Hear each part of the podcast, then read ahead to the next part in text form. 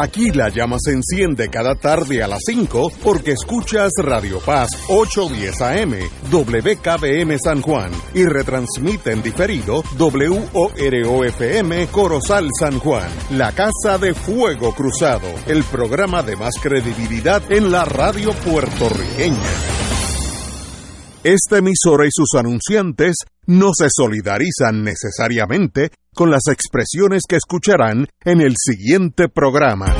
Son las 5 de la tarde, hora de escuchar Fuego Cruzado, el programa de más credibilidad en la radio puertorriqueña, en las voces de Ignacio Rivera y sus panelistas invitados con su discusión política dinámica e incisiva de los acontecimientos más importantes del momento. Fuego Cruzado comienza ahora.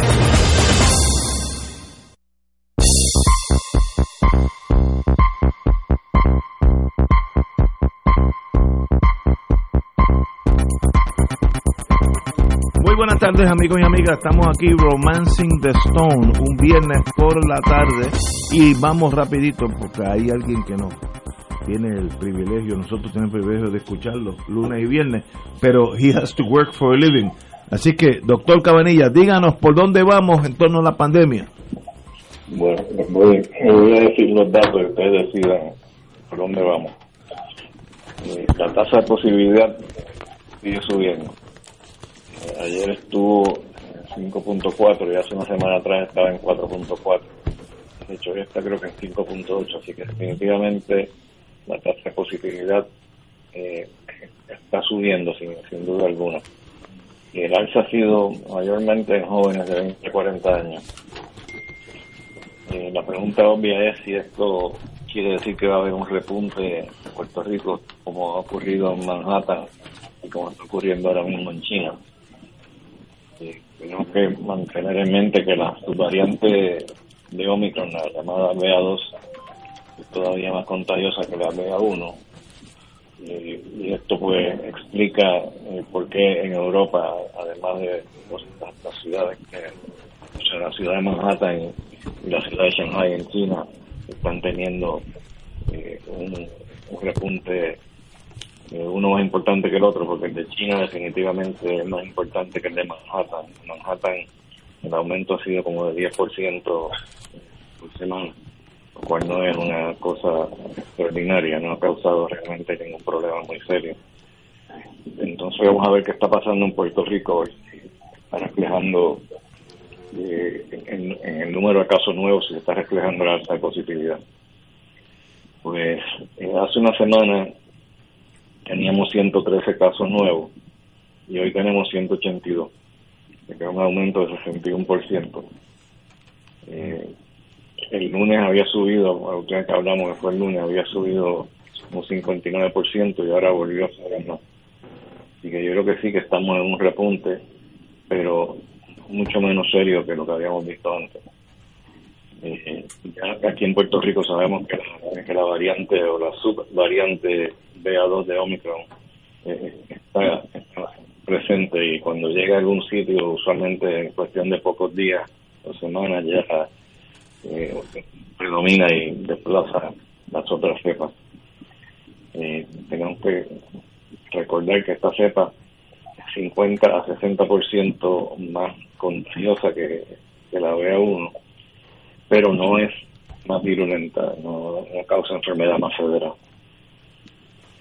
Eh, la última vez que hablamos el lunes, yo mencioné que, a pesar de que estaba subiendo el número de casos nuevos, el número de pacientes hospitalizados no había subido. De hecho, había bajado de 47 a 34 en una semana. Pero a la misma vez mencioné la posibilidad de que quizás era todavía temprano para poder juzgar si la variante Omicron está causando las hospitalizaciones, porque tienden a, pasar unos días en los que los casos se complican suficiente para hospitalizarse. Y también mencioné que debíamos darle una semana más a ver qué pasaba. Bueno, pues no, no tardó una semana. Ya hoy se está reflejando el aumento en casos hospitalizados, solamente cuatro días después. Eh, hace siete días teníamos 34 casos hospitalizados y hoy tenemos 54. Un aumento de 59% en el número de casos hospitalizados, que es un aumento idéntico al aumento que, está ocurriendo en el número de casos nuevos. Así que definitivamente está causando algún impacto, pero todavía realmente no tenemos una crisis y yo creo que probablemente no vamos a tener una crisis porque, porque sabemos que la vacuna que tenemos ahora mismo de, Pfizer y la de Moderna y la de Johnson Johnson también eh, protegen en contra de esta variante quizás no tanto como las variantes anteriores pero definitivamente sí ofrece protección así que yo no veo eh, en el horizonte una crisis muy grande para Puerto Rico. Eh, a prueba de que esta variante, a pesar de que sí puede producir eh, puede resultar en hospitalizaciones, mayormente en personas no vacunadas, eh, pero usualmente no no, no causa tantos problemas como, para aumentar el número de pacientes eh, graves. y ahora mismo, pues, la, la ocupación de pacientes eh, con COVID, eh, o sea, la ocupación de unidades de intensivo por pacientes con COVID no está subiendo por el momento, lo que ha hecho es que ha bajado de siete eh, casos en intensivo hace una semana atrás a cinco ahora.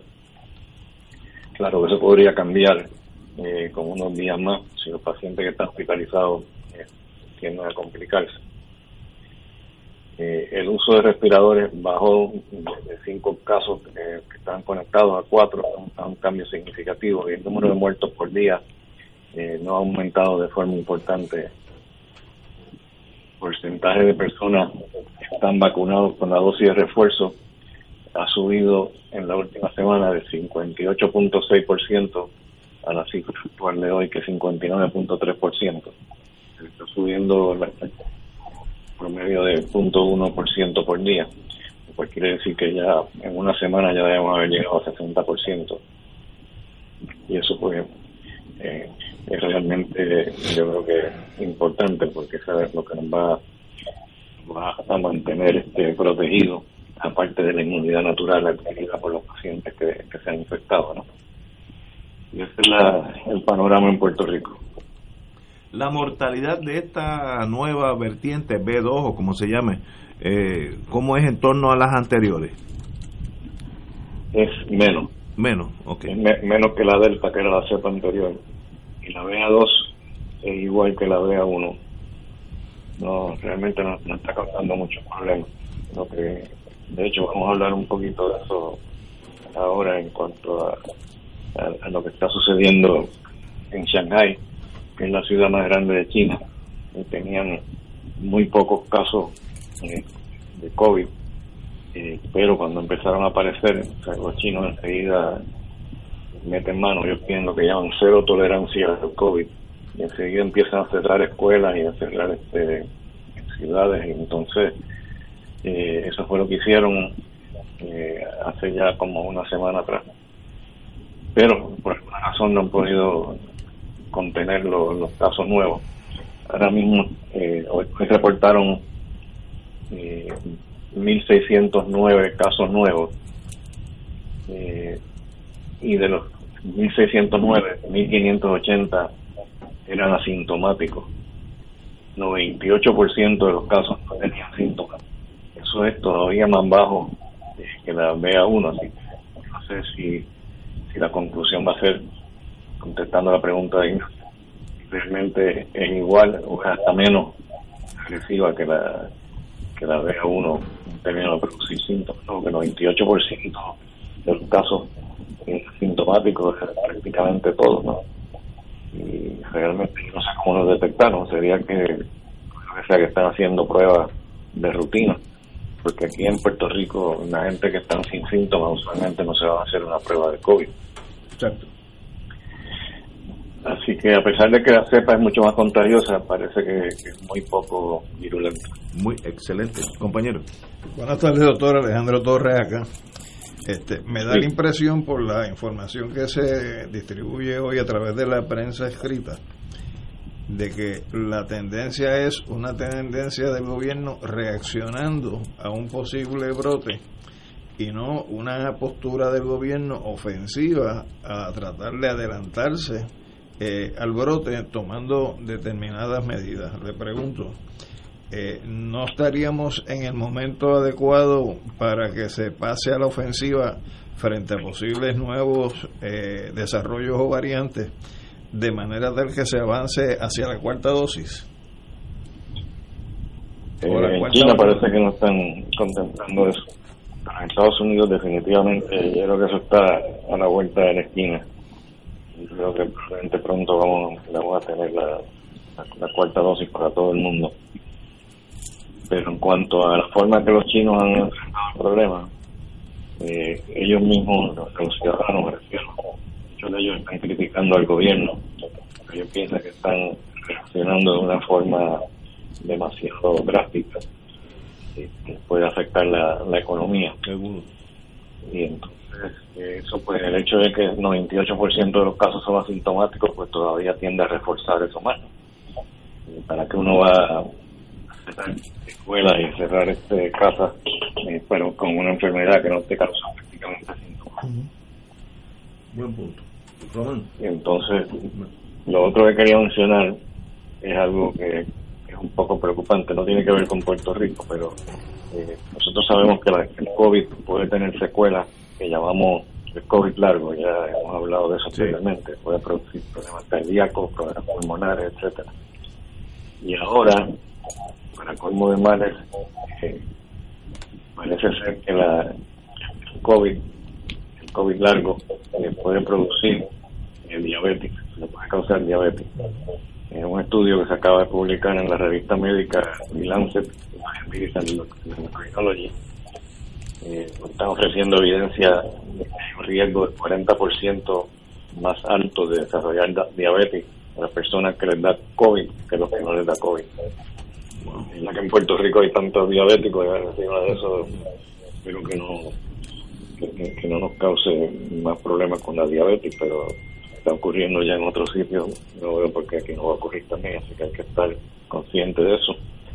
Y la gente que habla en contra de la vacuna, porque dice que, no, que, muere muy poca gente con, con COVID, eh, nunca piensa en las secuelas que puede causar, incluyendo eh, la, llamada niebla mental, problemas cardíacos, problemas pulmonares, y encima de eso la diabetes también que no, no hay que pensar solamente en la, mortalidad, hay que pensar en los problemas que puede causar esta enfermedad y que debemos tratar de evitar por todos los medios. La vacunación definitivamente ayuda. Eso es importante. Román. Saludos, doctor Ricardo Román de este lado. Eh, estoy viendo una columna de opinión que preparó el exdirector del Centro para el Control y Prevención de Enfermedades, de Estados Unidos, eh, Tom Friedman, eh, del 2009 al 2017 fue el director, y le estaba planteando que la preocupación, lo planteaba como pregunta, de, de que como esto del COVID ha resultado ser un asunto de continuo eh, conocimiento, ¿verdad? De, desarrollo de diferentes experiencias y etapas. Él le preocupaba que veía en el, lo más inmediato el tema este del alza eh, de contagios en Europa, eh, particularmente en personas mayores no vacunadas. Eh, la situación en Hong Kong, que ciertamente trascendió internacionalmente como una situación que preocupó y preocupa mucho en términos del número de contagios. Y el proceso de que la vacunación, él se refiere a Estados Unidos, pero quizás podemos mencionar Puerto Rico, eh, ha perdido el ímpetu, que tuvo en un momento dado en términos de del crecimiento exponencial que tenía el número de personas vacunadas, ahora es mucho más, mucho más lento y, anticipaba que eso unido a que bajemos la, el asunto del aforo, el uso de mascarillas, eh, las actividades escolares, etcétera, eh, pudiera desencadenar eventualmente en, una nueva eh, experiencia de crecimiento en, en, el COVID. ¿Cuál es, ¿Cuál es su parecer sobre esas preocupaciones y esos criterios? Bueno, definitivamente yo creo que sí que es preocupante, especialmente en los países que no están muy vacunados. Los estados de Estados Unidos tampoco están vacunados, pues los que más riesgo están. Pero nosotros en ese sentido estamos eh, por encima de la mayoría de los países y de, los estados de Estados Unidos. Eh, ya una dosis de refuerzo, que, es lo más importante, porque estar parcialmente vacunado eh, no, no me parece que es buena idea, porque si te enfermas, pues tienes un riesgo bastante más alto de morir eh, comparado con lo que tiene la dosis, dosis de refuerzo, ¿no? Y nosotros estamos, como dije ahorita, en, casi 60%, un 59.3%, eh, lo cual es extraordinario, y se siguen vacunando gente con la tercera dosis, como dije, pues, con un punto, un por ciento por día, que, es más o menos eh, lo que estaba subiendo anteriormente, así que en ese sentido, eh, la dosis de refuerzo eh, no ha bajado la, vacunación con la tercera dosis. Yo creo que estamos bastante bien situados para enfrentar el, virus. En cuanto al uso de mascarilla, pues yo sigo usando en el sitio cerrado, excepto en los restaurantes, obviamente, pero en áreas cerradas yo creo que sí es importante. en los hospitales es obligatorio todavía usarlo en las, oficinas médicas también. Yo creo que eso hay que mantenerlo. De hecho, yo creo que no es mala idea, pase la, epidemia de COVID, seguir usando mascarilla en sitios cerrados y lavarnos las manos también, como hacemos ahora, porque yo creo que eso ha disminuido la cantidad de casos de, catarro y de, influenza. Ya la influenza prácticamente no se está hablando de ella, ¿no? las precauciones que uno toma para el COVID pues son efectivas para evitar la influenza. Compañero Ortiz Dalio. Saludos, doctor Ortiz, Ortiz Dalio acá. Eh, quería preguntar sobre la efectividad de. Hemos hablado de esto antes, que la efectividad del booster dura unos cinco meses, ¿no? Si no me equivoco. Si uno se pone la cuarta vacuna, ¿va a tener más o menos esa misma efectividad o, hay algún efecto acumulativo que prolongue más el, número de meses? Hasta donde hemos visto, no ese no es el caso, porque eh, siempre después de la dosis subsiguiente, pues no piensa que se va a aumentar, mantener los niveles, pero empieza a bajar como a los cinco meses. Y no, no me parece que la cuarta dosis va ser este, muy diferente, pero estoy especulando. y eso quiere, eso quiere decir que probablemente tendremos que vacunarnos periódicamente hasta que aparezca la pandemia, desaparezca la pandemia. Eso era lo que Como, como, como la influenza, la influenza lleva con nosotros 20 o 30 años y mucha gente se vacuna todos los años, ¿no? Sí, sí, hay que vacunarse todos los años, claro. Pero la influenza tiene la, la diferencia de que de que el virus muta todos los años. Por eso hay que cambiarla también. Veo no es porque la veo, es porque el, virus cambia. Sabemos que también el, virus de COVID eh, tiende a mutar bastante pero hasta ahora pues las mutaciones lo han hecho eh, más contagioso pero la vacuna no ha perdido toda su efectividad. Ha perdido la efectividad en el sentido de que ya no nos protege tanto casos nuevos de desarrollar una infección, pero sí nos protege de, de terminar hospitalizado Excelente. Muy bien, doctor. Pues como siempre, el lunes, nos da lo que está pasando eh, en los weekends. Yo creo que la gente eh, eh, siempre yo, yo miro más televisión mundial y veo que el COVID en algunos sitios todavía está dando candela y en otros casi desapareció, sobre todo en África, etcétera. Así que cada, cada semana es diferente, así que le agradecemos mucho su aportación aquí a Fuego Cruzado. Bueno, con mucho gusto. A las órdenes. Bueno, señores, vamos a una pausa y regresamos. Vamos a Salina y el Departamento de Recursos Naturales y Salina. Hay que llamar la fuerza de choque ya mismo. Fuego Cruzado está contigo en todo Puerto Rico. ¿Tienes cáncer de próstata? Si has recibido terapia y el cáncer continúa avanzando, no pierdas la esperanza. Existen nuevas terapias dirigidas y que estimulan el sistema inmunológico para detener el cáncer de próstata. Llama hoy al 787-407-3333. 787-407-3333. Pan Oncology Trials, ofreciendo terapias de tratamiento con la ciencia más avanzada para combatir el cáncer. Se solicita donantes de sangre tipo O positivo para el paciente Ángel Luis Ortiz Figueroa. El paciente está delicado de salud y se necesita urgentemente. Donantes, favor de pasar por el banco de sangre del Hospital Auxilio Mutuo o San Pablo y decir que es para el paciente Ángel Luis Ortiz Figueroa. Servicio público de Radio Paz 810 AM y Oro 92.5 FM. Cáritas de Puerto Rico se une al llamado de emergencia de Cáritas Ucrania y Cáritas Internacionales para ayudar a los miles de desplazados y víctimas del terrible ataque de parte de Rusia a Ucrania y sus comunidades. Pueden enviar su donativo por PayPal en nuestra página www.caritaspr.net, también por ATH móvil bajo el renglón de donar bajo Caritas PR o por correo a la siguiente dirección: PO Box 8812 San Juan, Puerto Rico 00910-0812. Los donativos serán enviados a Caritas Ucrania, quienes junto a otros Caritas hermanas están liderando esta importante respuesta humanitaria. Gracias por su apoyo, por sus oraciones y solidaridad.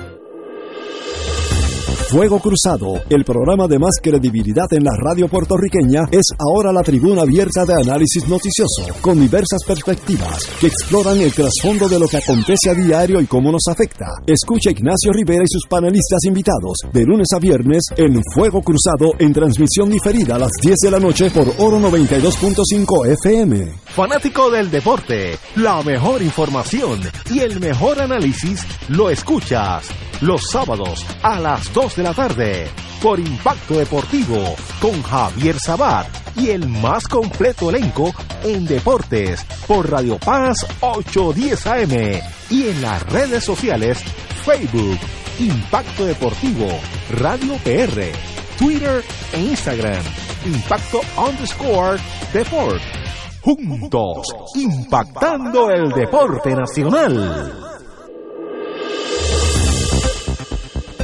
Y ahora continúa Fuego Cruzado.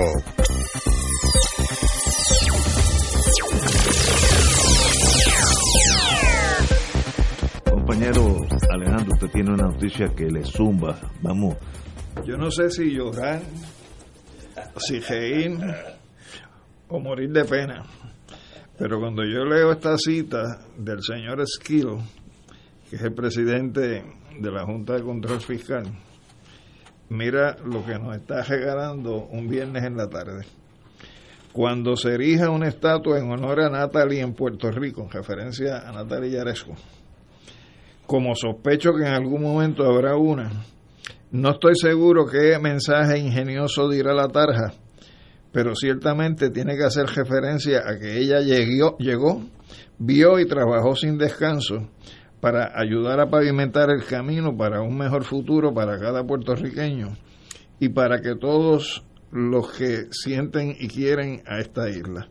Eso se da en el contexto de unas declaraciones de David Skill elogiando el trabajo de Natalie Yaresco y proponiéndole al país incluso, eh, por vía indirecta, que será que le hagan una estatua como las que se han hecho frente al Capitolio para los presidentes que pisaron suelo puertorriqueño, donde evidentemente tiene que hacer turno en lo que colocan la de Donald Trump.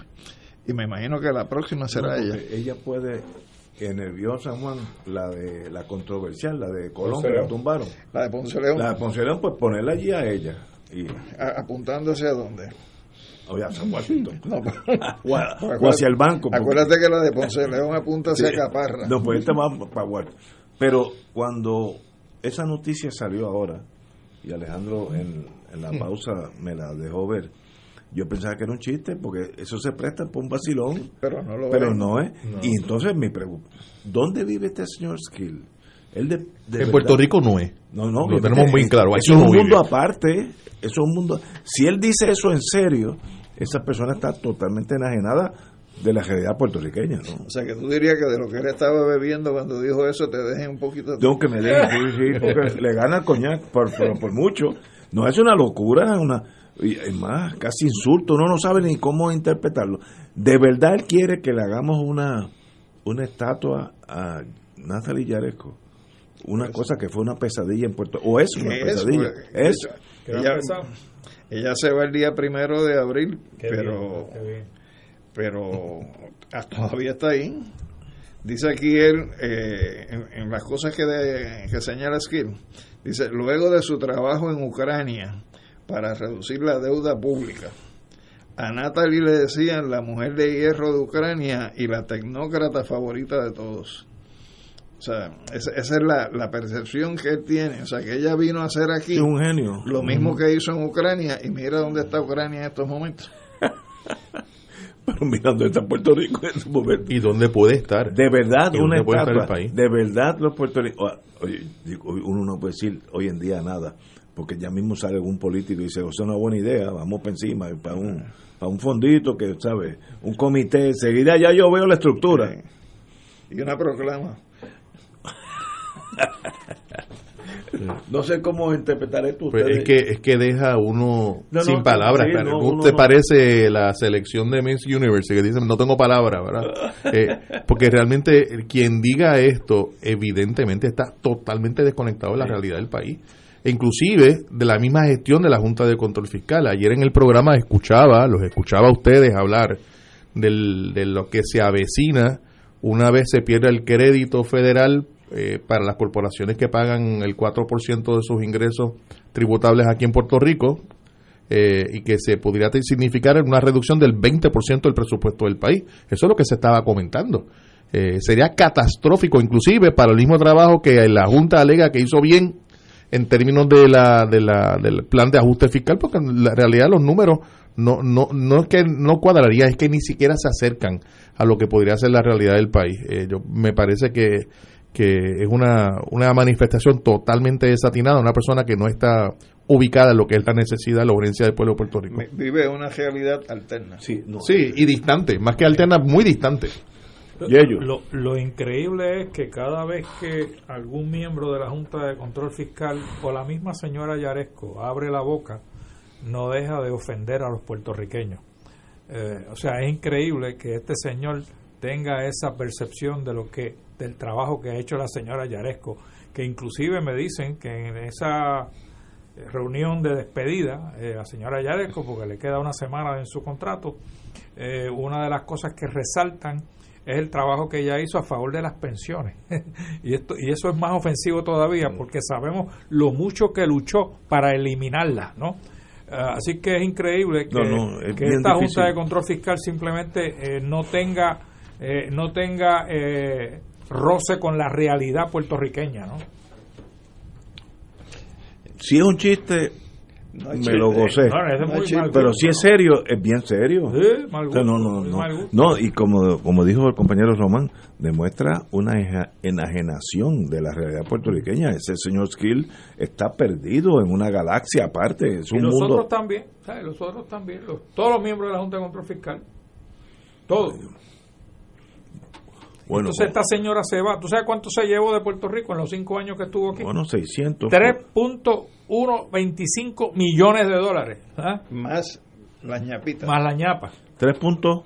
1.25. 3 puntos Eso, eso es el salario. el salario. Sin contar los Más, más el carro que le daban, la escolta que le daban, los, los vuelos que le daban, un mes de vacaciones en Ucrania paga por el pueblo de Puerto Rico. ¿Se va para Ucrania? Ah, ¿Va para Ucrania no sé si va No, para allá no, ahora- ella- ese muere inteligente, ella no va para allá.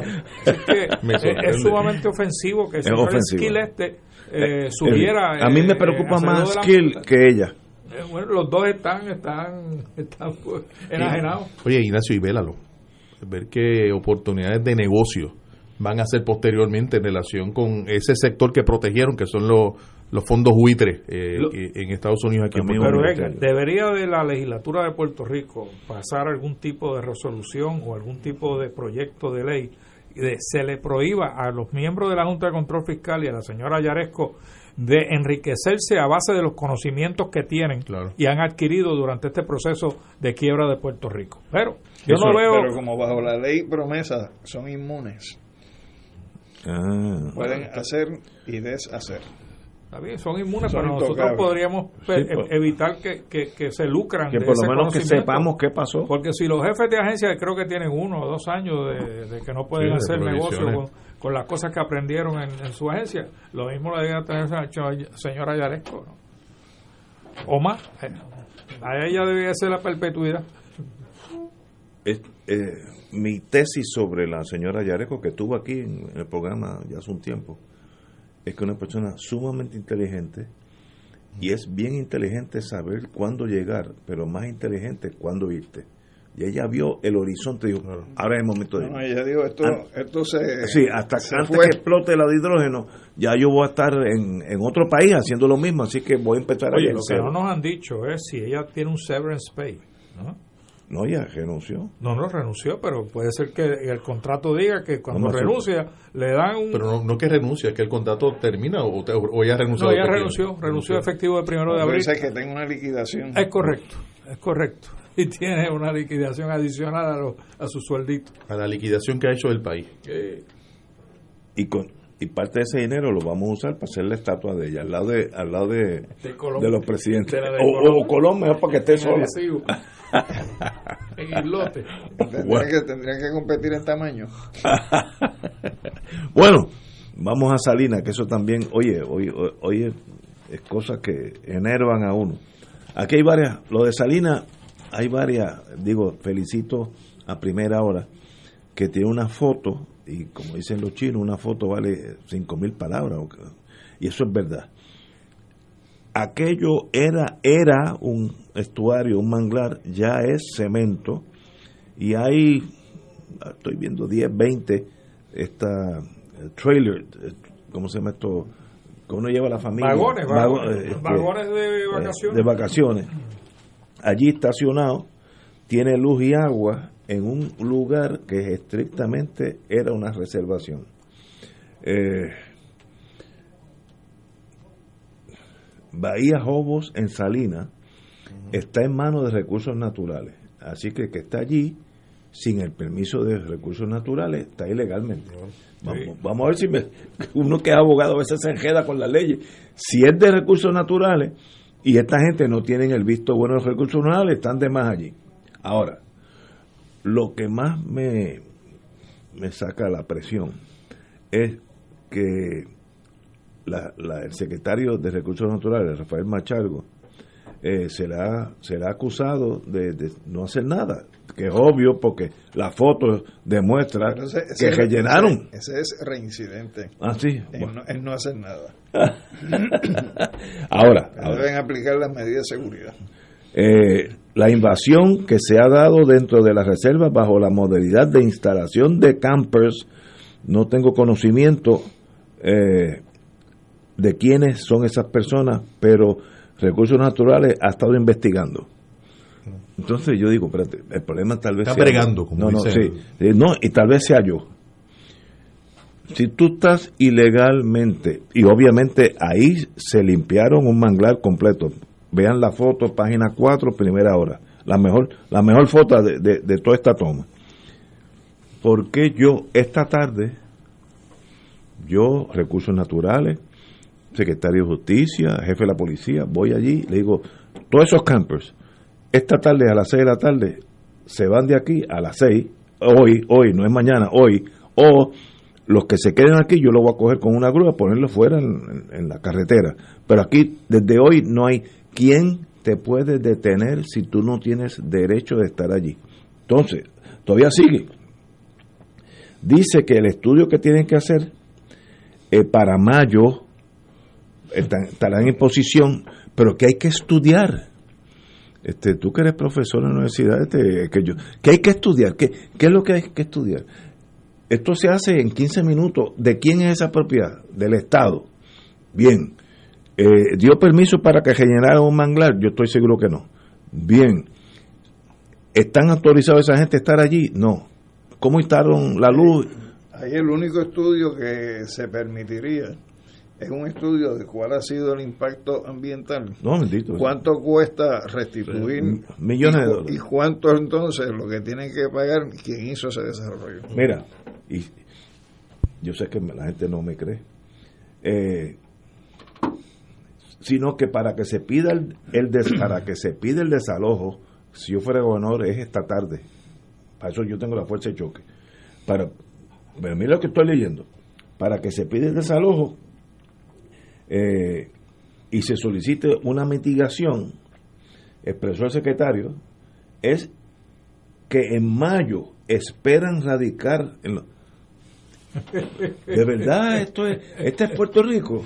Mira, Ignacio, Hermano, cuando- pero si no hay derecho a estar allí Cuando se dieron los, no- no desarrollos de los rescates de terreno en los años 70, Sí, me el. Tribunal Supremo de Puerto Rico en un caso dijo que el que ocupaba ilegalmente un terreno no tenía ningún derecho que invocar y por lo tanto podían meterle una grúa, una puerca un, Y, echarle las casas abajo. ese es el estado de Y- derecho Por eso, y entonces, ¿por qué aquí hay que ah, porque estos de los campers fíjate la tratada Eh. eh, son mejores de los que invadieron aquella Claro. Ah, Para aquellos invadieron- rico Porque hay una diferencia de poder económico. Claro. y por qué le instalaron el agua y la luz, la luz. con qué derecho Pues, esos son los dos Puerto Rico. los dos Puerto Rico Para el, para el caso de los rescates de terreno, incluso eh, crearon un delito, el delito de usurpación, que no existía antes y lo crearon para castigar Ahora, penalmente, Y- precisamente. Y está ahí, lo pueden usar. ¿no? Aquí aquí no solamente una responsabilidad civil, aquí fue una responsabilidad penal.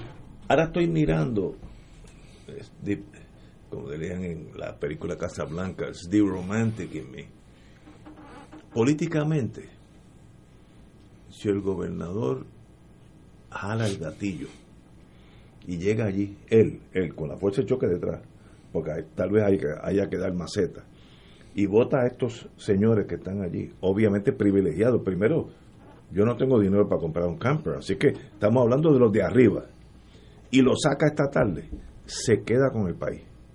Políticamente hablando, no estoy hablando de justicia ni lo que es la, la, la ecología, no, no. Políticamente, tú vas allí y dices, pero ¿qué es esto? Yo no sabía que esto existía. Todo el mundo fuera hoy. Policía, mueva a toda esta gente. Se queda políticamente, le conviene hasta tomar acción, pero este maestro dice que en mayo estarán listos para ir a los tribunales. ¿Ir a los tribunales para qué? Si no son, si no hay derechos propietarios. Ignacio, ¿tú no crees que aquí No, hay un tumbe no. de fondo bien serio eh, en términos, por ejemplo, de que la Autoridad de Energía Eléctrica y Acueducto requieren de unos ciertos permisos para poderte conectar al sistema? Ah, pues sí. Pues, posiblemente hay unos permisos y por tanto hay unos endosos del municipio de recursos naturales. Todo el mundo. Eh, y, y la sorpresa no debe ser que eh, no que no haya eh, algún tipo de mano siniestra por no decir soborno y dinero mal habido en, en la obtención de esos O permisos. sea, lo que tú quieres decir Edgar, es que esta es otra expresión de la corrupción gubernamental. Yo pienso que sí. Ah, claro que sí. Por supuesto que lo Y es. como dice Ignacio, mañana lo deben haber sacado esta noche. Si no lo pueden sacar esta noche, mañana. Yo, yo, yo Es más razonable, eso Sí, es más razonable. mañana. Que es que Para que recojan. afuera todo el Para que recojan. y, cortan la luz y el agua, ya. Lo que pasa es que Ignacio, en su fe infinita, en su gobernador, cree que va a tener la babilla para hacer eso. No, el gobernador no tiene la babilla para Pero es hacer que le eso. conviene. Le conviene, no pero no lo entiende. Entonces se hace daño. Bueno, Porque demuestra lo que yo, la reacción mía. Pero le que este le- maestro cargo- demuestra lo que le dijo el presidente, el pasado presidente del Senado. No, yo no me acuerdo. ¿No te acuerdas? No, no, no, de verdad, no, no. Es que yo borro lo que aquello que no me gusta. Pero que el jefe de esta agencia diga, y en mayo esperan radical, esperan. Que hay que esperar, ¿para qué? Y en mayo no te dice de qué año.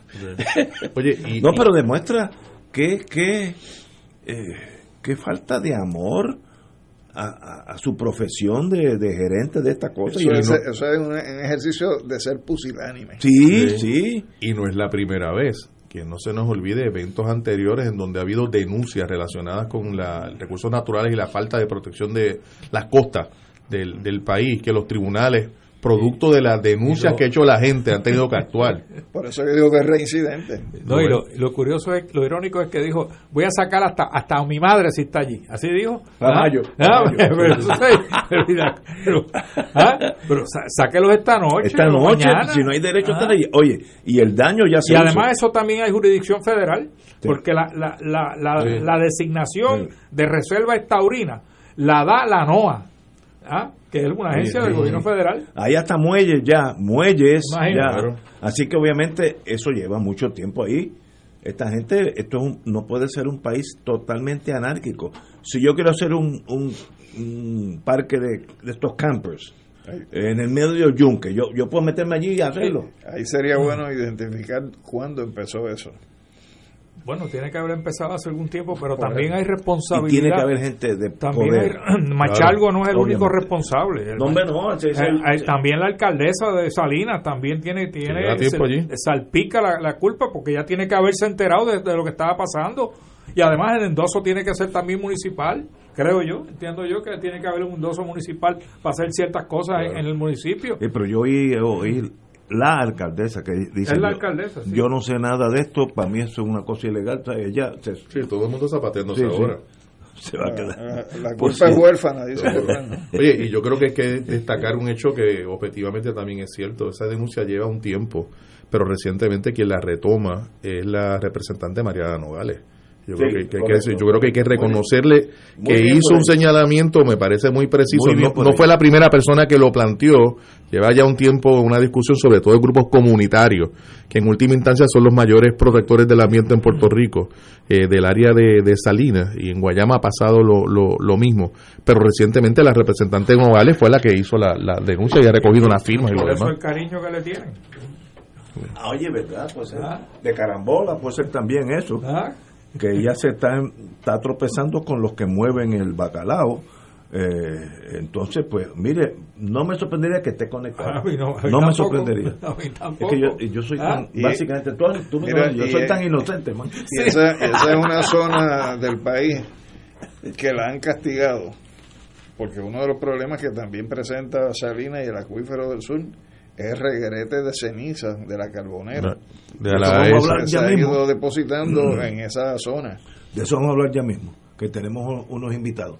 Vamos a una pausa, amigos, son las 6 menos 17. Fuego Cruzado está contigo en todo Puerto Rico.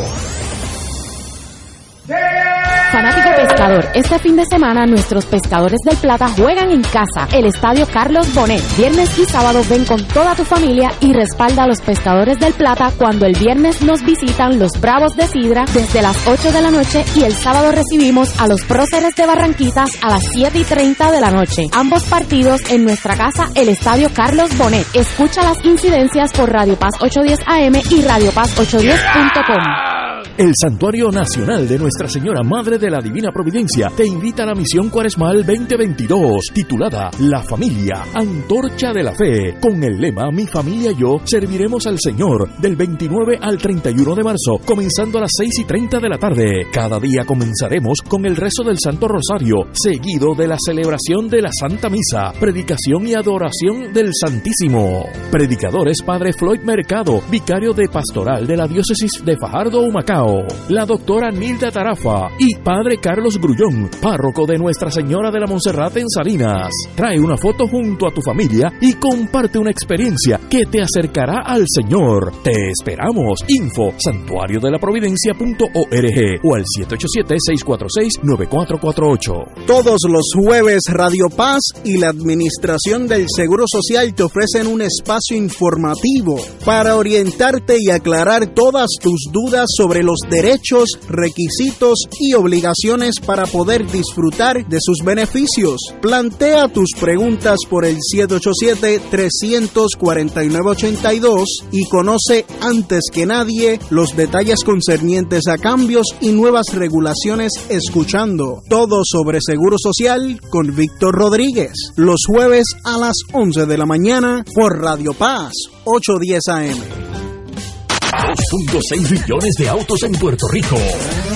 algunos de ellos con desperfectos. Autocontrol. Tu carro. Tu mundo. Tu mundo. Tu mundo. Ahora, de 12 del mediodía a 3 de la tarde. Por Radio Paz 810 AM y Radio Paz 810.com. Ser rotario es dar de sí, con amplitud, sin anhelo de recompensa del cielo, antes de pensar en sí. Mensaje del Club Rotario de Río Piedras. Y ahora continúa Fuego Cruzado.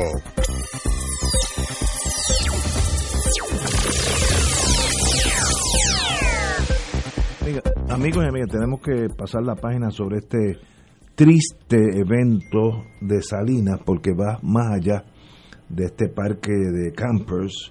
Eh, allá estoy viendo en la foto del, de primera hora casas de cemento y todo, muelle. Así que eso lleva años, eso, eso no se hace en dos semanas, ilegalmente. Me dice una persona desde Ponce que allí viven altos oficiales que trabajan en el campamento Santiago. O sea, la Guardia Nacional.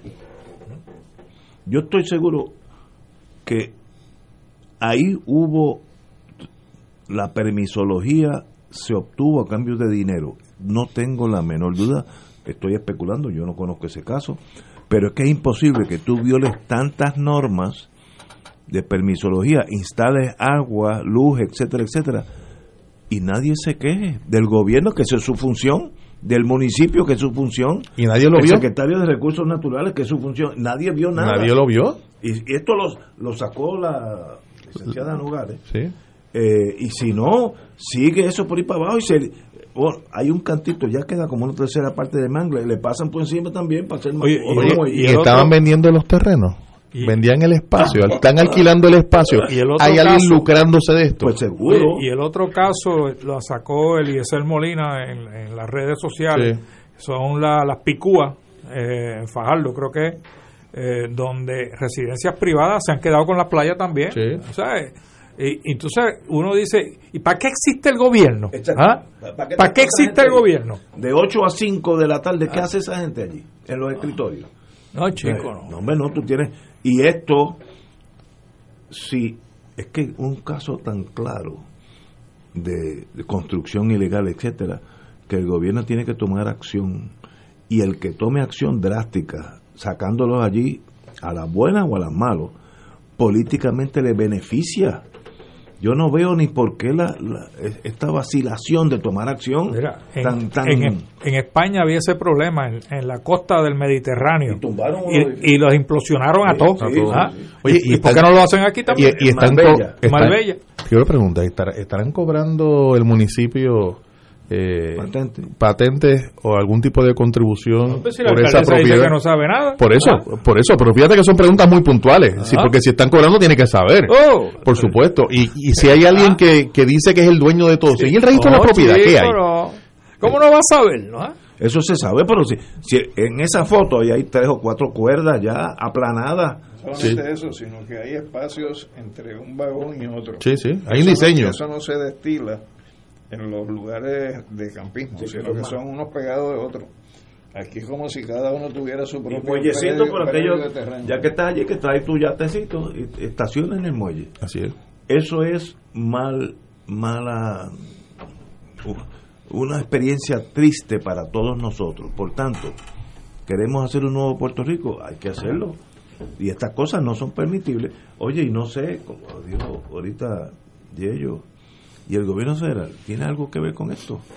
Porque yo sé que ellos tienen jurisdicción sobre Bueno, los mangles. dicen, Dicen. que el secretario de Recursos Naturales pasó por allí con unos fiscales federales. ¿no? Así que tienen que tener alguna injerencia en, en todo esto, pero pero pero lo que veo es el, el follow up, como dicen en inglés, el follow up es muy muy lento, muy lento, Ignacio. Igna- Ignacio, tú hablas de que el gobernador pudiera emitir una orden de que saquen a esa gente de allí de inmediato. Él dice jalar el gatillo. Jalar el gatillo. Y tú no, y tú no crees que hay, que hay motivos suficientes como para destituir al secretario de Recursos Naturales. Hace, hace rato. Hace mucho tiempo los hay, Hace pero aquí rato, esto es contundente. eh, que es un secretario que, que no debería de gozar de la confianza de ningún de este y de ningún otro gobernador. Estoy de acuerdo contigo. Estos son faltas mayores porque eso básicamente es irreversible. Una vez que tú pones cemento sobre un mangle, ese mangle ya no tomará 100 años volver. Eh, Si, si lo remueve, imagínate lo que estoy hablando. Una pena, una cosa dramáticamente triste, vamos a ponerlo así. y que ha pasado demasiadas veces en el país. O sea, no, esto no es la primera vez que se afecta a un área de mangles en, en la costa de Puerto Rico. En muchos otros desarrollos han eh, incurrido en la misma en la misma práctica. Recuerdo que hace unas semanas atrás, en el área del condado, una denuncia de una limpieza que hicieron de un área de mangles, pues para facilitar el, el colocar lanchas eh, y jet ski y, y lo demás en el área. O sea que esto ha ocurrido demasiadas veces y ciertamente hay un problema de, de fondo de que hay una política pública a favor del ambiente, incluso está en la Constitución, pero en la práctica tenemos un gobierno que mira hacia el lado. Ahí está la cuestión federal. Así, ahí hay jurisdicción Mira, federal. aquí, aquí me envían un una, letrerito. una, una foto que dice eh, que es una propiedad eh, federal y estatal, esta zona de Mangle, y hay este, lo que llaman literalmente un mojón, que es como se, se, marca eh, el terreno con, con, con una estructura que delimita de que eso es terreno bajo la jurisdicción del gobierno estatal y federal. Eh, eh, lo más seguro no pusieron trespassing, no trespassing, y quizás por eso es que... Sí. hay ajá, sí, por eso es, bueno, no pusieron no trespassing. Oye, y no, no hace tanto hubo aquí un debate enorme ya en el desarrollo que hubo en Paseo Caribe sobre el- los terrenos ganados al mar, el dominio público eh, y la privatización de esos espacios. En este caso no hay, no hay motivo de ningún tipo de controversia. No, no, no. es claro, es evidente que aún contando con permiso, esos permisos son nulos. Pero yo estoy seguro que no tienen permiso. Ab initio. Porque Son ¿quién, nulos. quién le dio el permiso? A menos Pero que sea- algún, algo tienen que tener porque si le pusieron luz y agua, la autoridad tienen que pedirle algún tipo de, de- de autorización o- para hacerlo. O una buena conexión en, en Buenísima, eh, altas, muy- muy efectiva. Con- eso habla muy mal de nosotros, fíjate, eso no es el yankee que vino aquí, eso somos nosotros entre nosotros, y eso habla muy mal de nosotros. Y, y, y la contestación del jefe de recursos naturales que para mayo estarán tal vez listos. ¿Listos para qué? No, ahí me perdí yo, pero bueno. Oye, Ignacio, dicen que contrataron un bufete privado Ah, bueno. para hacer, así que también están corriendo Sí, los ahí- billetes ahí en horario de Ah, abogado, lo demás. para investigación. Claro, hombre. Claro. Sí, Ah, hay que estar. ¿Y dónde están los abogados de recursos naturales? Seguro. No hay abogados allí. ¿Y dónde está el Departamento de Justicia? del Departamento de Justicia. En Puerto Rico hay 40 abogados que harían ese trabajo gratis por el bien de Puerto Rico. Bueno, y hay una cantidad 40. enorme. El Departamento de Justicia tiene una estructura enorme de cantidad de abogados. Claro, De- por de supuesto. cachete. Pero esto es el colapso de un país. Y un día de esto, si yo tengo el dinero, el, el peritaje de monetario suficiente, puedo hacer una, una, hoy sería una vista preciosa, en el mismo arriba, allá en el yunque, una- unos campers, la vista se ve hasta. San, San Tomás. Mira, en la, Precioso. en la Hombre, ladera, no puede ser. en la ladera del Yunque hacia Naguabo. Exacto. No sé si es, si es federal o no. Se está vendiendo una hacienda Sí. en 48 millones de sí. dólares. Lo Y uno se pregunta, oye, ¿eso será parte del Yunque o no? Pues, digo, pregunto, no sé. Yo la, yo la vi porque yo tuve que ir allí a una boda de un amigo y a mí me impresionó. Tiene incluso caballerizas. 60 caballos. Tiene, tiene un área para entrenar caballos de paso fino. Tiene un área de banquetes, tiene un área de recepciones. Es como un, Y- y- corre como un negocio. Entonces, en la, la, la loma, porque me perdí, fui a tener a la loma, estaba la casa de la dueña que tenía esa finca con guardias privados armados. O sea, es como tú estar en otro país. Entonces tú tienes una vista al lago, este, No, es la vista es una, cosa preciosa. que- porque eso es alto. Bueno, pues señores, oye, pero no hay, hay nunca, eh, el Almagedón todavía no ha llegado. El, nuestro gobernador lo indicó, descartó que la extensión de la José de Diego 22 de Atillo a Guadilla vaya a impactar la zona cálcica porque va a haber eh, puentes que van a ir por encima de esa zona. Yo espero que eso sea, eso sea así. Yo espero que... Los, los puentes no existen pegados a las nubes, tienen que anclarse en, la te- en el terreno. Y, y si tiene unos globos de helio. No, yo no sé, pero Pero a- obviamente... Imagínate que él dice que van a hacer lo mismo que hicieron en la Valdeoriotti, ¿no? La Valdeoriotti hicieron dos dos Dos- elevados, que lo hicieron en un fin de semana los dos. Este, Por eso ya viene hecho. Por eso, o sea, si van a hacer eso de Atillo a Mayagüez, eh, mira, vas a hacer así, mira, eh, de, de Atillo, ah, vas a ir así, Pero entiendo que has descartado esa idea. De, en un sub y baja. No, pero que hay que proteger el carso, esa zona. Hay que protegerla. Es que para tú poner un puente tienes que anclar Pero, en tierra. bueno, pero, pero Y eso si es mínimo. en tierra vas a tener que penetrar el terreno. Y si eso es zona kárstica, que es un terreno suave, puedes estar afectando Yo, yo espero el área del carso. Que por lo menos haya un interés en proteger esa zona. Por ejemplo, la primera pregunta, con la, la disminución de población de Puerto Rico, etcétera, etcétera, hay que hacer esa avenida 22, hay que mejorarla. Lo primero Yo no que- sé. Lo primero que hay que hacer es una, eh, no una evaluación, una declaración de impacto ambiental. Exacto. Y la tienen que hacer desde el punto de vista de la totalidad del proyecto. No como a veces hacen, que te la hacen por segmento. Para entonces justificar Sí, uno, segmento cantito a segmento, cantito. que no haya el impacto ambiental. que son inteligentes.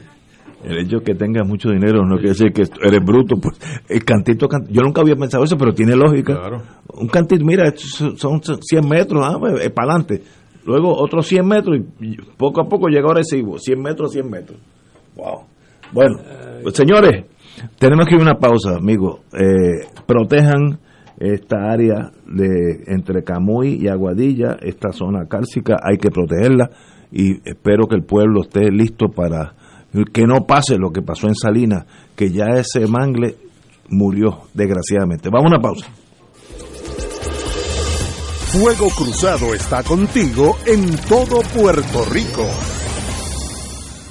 El Santuario Nacional de Nuestra Señora Madre de la Divina Providencia te invita a la misión cuaresmal 2022, titulada La Familia, Antorcha de la Fe, con el lema Mi familia y yo serviremos al Señor, del 29 al 31 de marzo, comenzando a las 6 y 30 de la tarde. Cada día comenzaremos con el rezo del Santo Rosario, seguido de la celebración de la Santa Misa, predicación y adoración del Santísimo. Predicadores Padre Floyd Mercado, vicario de pastoral de la diócesis de Fajardo, Humacao, la doctora Nilda Tarafa y Padre Carlos Grullón, párroco de Nuestra Señora de la Monserrate en Salinas. Trae una foto junto a tu familia y comparte una experiencia que te acercará al Señor. Te esperamos. Info santuario de la providencia.org o al 787-646-9448.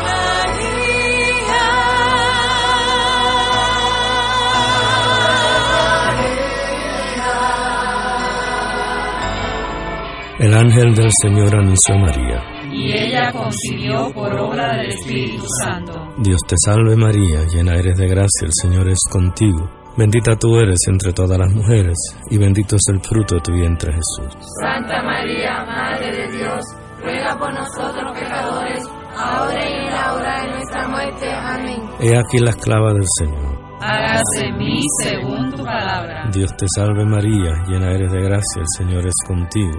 Bendita tú eres entre todas las mujeres, y bendito es el fruto de tu vientre Jesús. Santa María, Madre de Dios, ruega por nosotros pecadores, ahora y en la hora de nuestra muerte. Amén. Y el Verbo se hizo carne. Y habitó entre nosotros. Dios te salve María, llena eres de gracia, el Señor es contigo. Bendita tú eres entre todas las mujeres, y bendito es el fruto de tu vientre Jesús. Santa María, Madre de Dios, ruega por nosotros Ruega por nosotros, Santa Madre de Dios. Para que seamos dignos de alcanzar las promesas de nuestro Señor Jesucristo. Oremos. Derrama, Señor, tu gracia sobre nosotros, que por el anuncio del ángel hemos conocido la encarnación de tu Hijo, para que lleguemos por su pasión y su cruz a la gloria de la resurrección, por Jesucristo nuestro Señor. Amén. Gloria al Padre, al Hijo y al Espíritu Santo. Por los siglos de los siglos. Amén. El Santuario Nacional de Nuestra Señora Madre de la Divina Providencia invita al pueblo de Dios a las noches de adoración y sanación todos los segundos viernes del mes a las 7 de la noche. En estas rezamos el Santo Rosario, adoramos al Santísimo, reflexionamos y hacemos oración de sanación. Noches de sanación y adoración los segundos viernes del mes. Para información, comunícate al 787-646-9448 o en santuariodelaprovidencia.org. Aquí la llama se enciende cada tarde a las 5 porque escuchas Radio Paz 810 AM, WKBM San Juan y retransmite en diferido WOROFM Corozal San Juan, la Casa de Fuego Cruzado, el programa de más credibilidad en la radio puertorriqueña.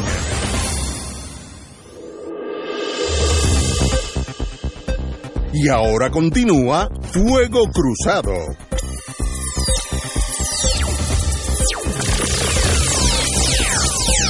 Bueno, estábamos hablando del tema de contaminación que no era no estaba en la agenda, pero se ha quedado con el programa y vamos a continuar con ese tema. Tenemos con nosotros el licenciado Eric Abreu Tañón, también ingeniero químico Abreu Tañón, así que dos en uno, así que buenas tardes, compañero. Buenas tardes, Ignacio, y buenas tardes al panel y al público que nos escucha.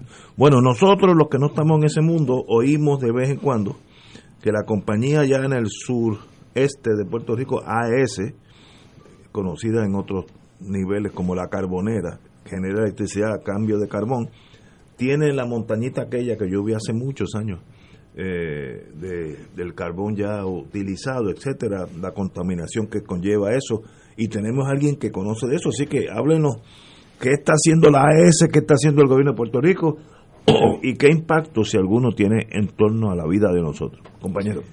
Sí, pues gracias, gracias por la oportunidad, eh, Ignacio.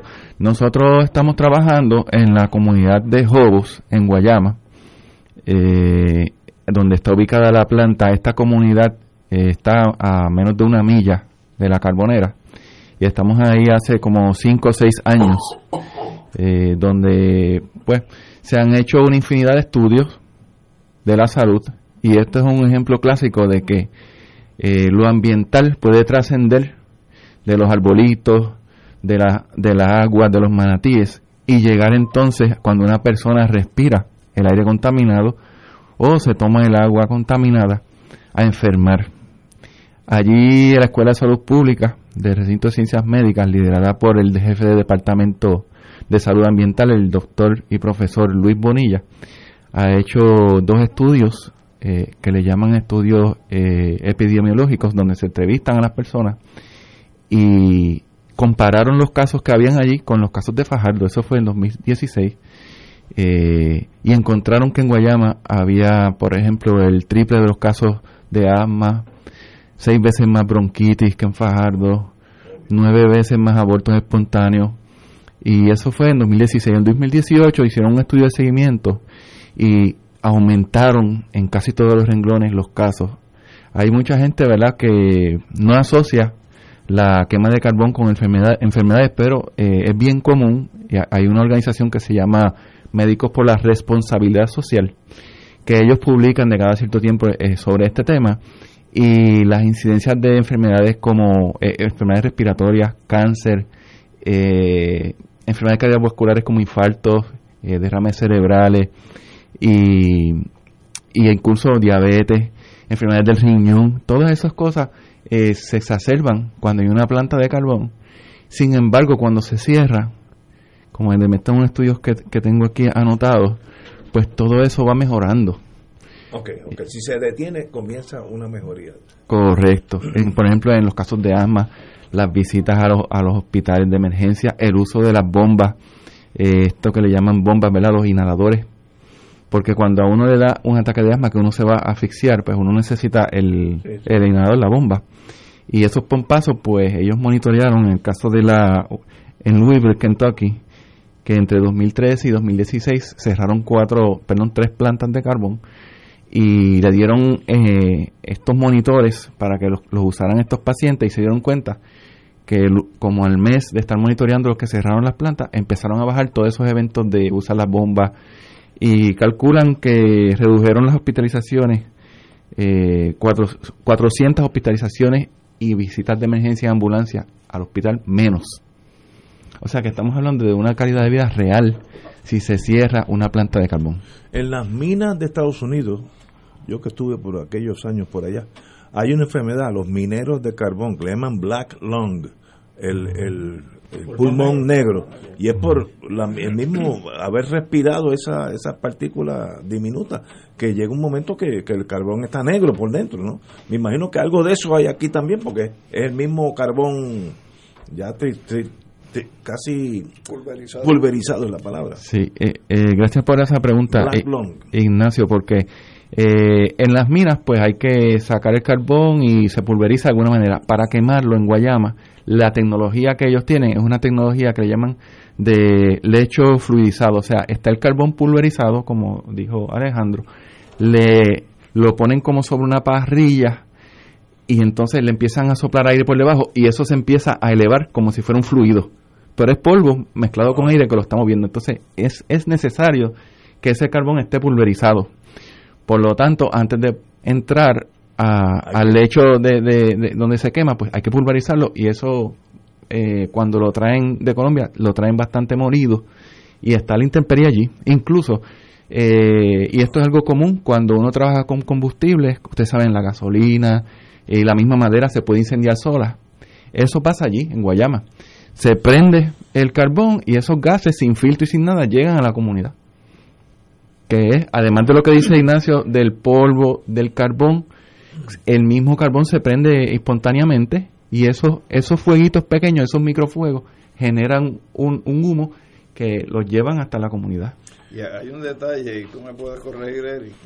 Hay un principio que dice que la materia no se crea ni se destruye, sino que se transforma si tú en el carbón tienes componentes químicos, metales, variedad de asuntos, el hecho de que se queme o que se pulverice o que incluso se trate de evaporar no destruye la materia. Por lo tanto, esos componentes químicos, metales pesados, o sea, lo que tenga está presente. Entonces, si eso se lleva y se deposita en el suelo, pues eso eh, pasa por vía de, filtración cuando el agua cae al subsuelo. Y estamos hablando de que es una zona importantísima para lo que es el, eh, acuífero del sur. Eh, en, el caso específico de Salinas, Guayama, eh, toda esa zona.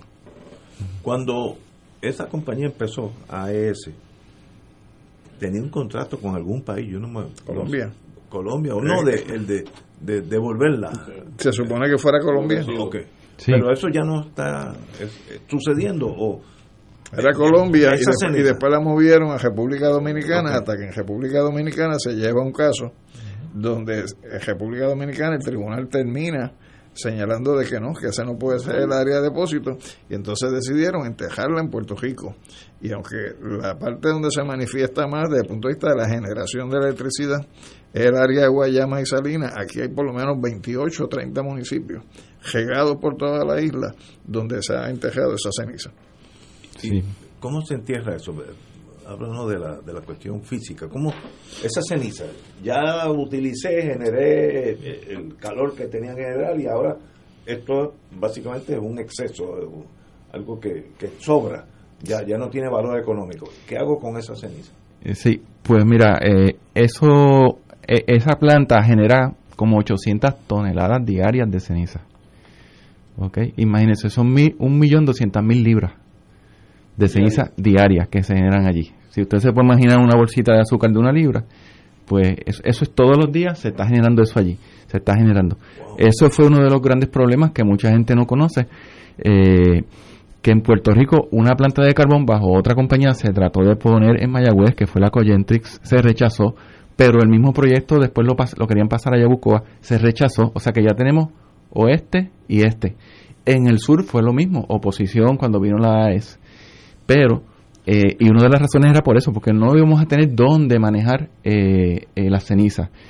Eh, la tonelada de, transportación de esto es un desperdicio tóxico, aunque la compañía lo ha señalado como un producto que es útil, un producto secundario y no un sobrante, ¿verdad? Pues mira, en, en Estados Unidos es el mejor ejemplo. De todo lo que se genera allí, que son muchos más de millones de toneladas, usan menos de un 40%. Lo demás está yendo a vertedero. Entonces, aquí en Puerto Rico ya Bloques Carmelo lo rechazó. El mismo Autoridad de Carretera rechazó el uso. Donde único se estaba usando era en los vertederos, pero con la ley 5, pues eso también se prohibió. Y, se supone que ahora las, las saquen de Puerto Rico. ¿Y a dónde? esa, es la pregunta mía. ¿Y a dónde va eso hoy? Sí, pues gracias a la, a la, a la lucha que hubo en la calle, pues eso también hay que señalarlo, eh, tanto en Humacao y luego de ahí, como, como en Humacao, después de haber depositado casi 650 mil toneladas de ceniza, eh, se hizo una resistencia, entonces la llevaron a Peñuelas.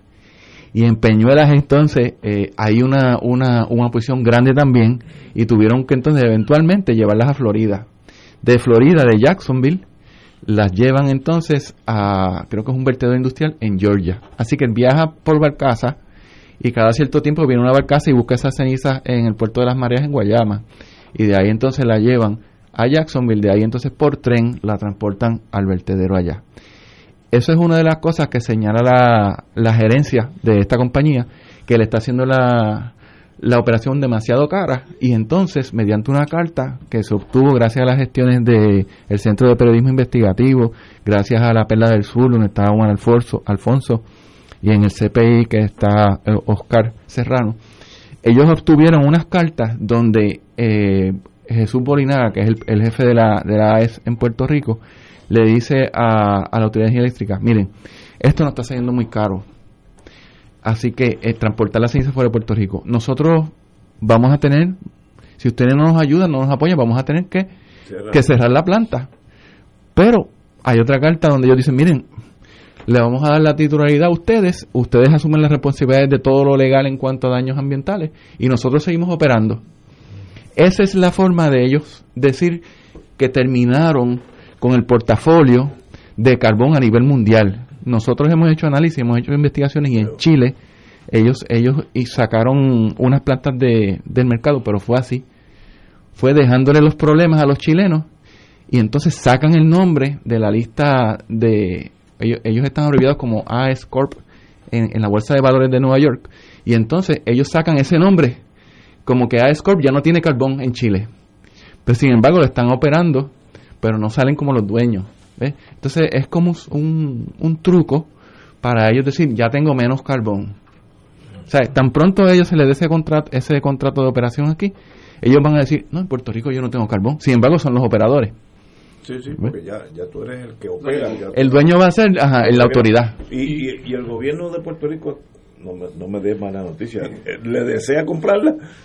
Pues mira, eh, hasta ahora eso está aguantado.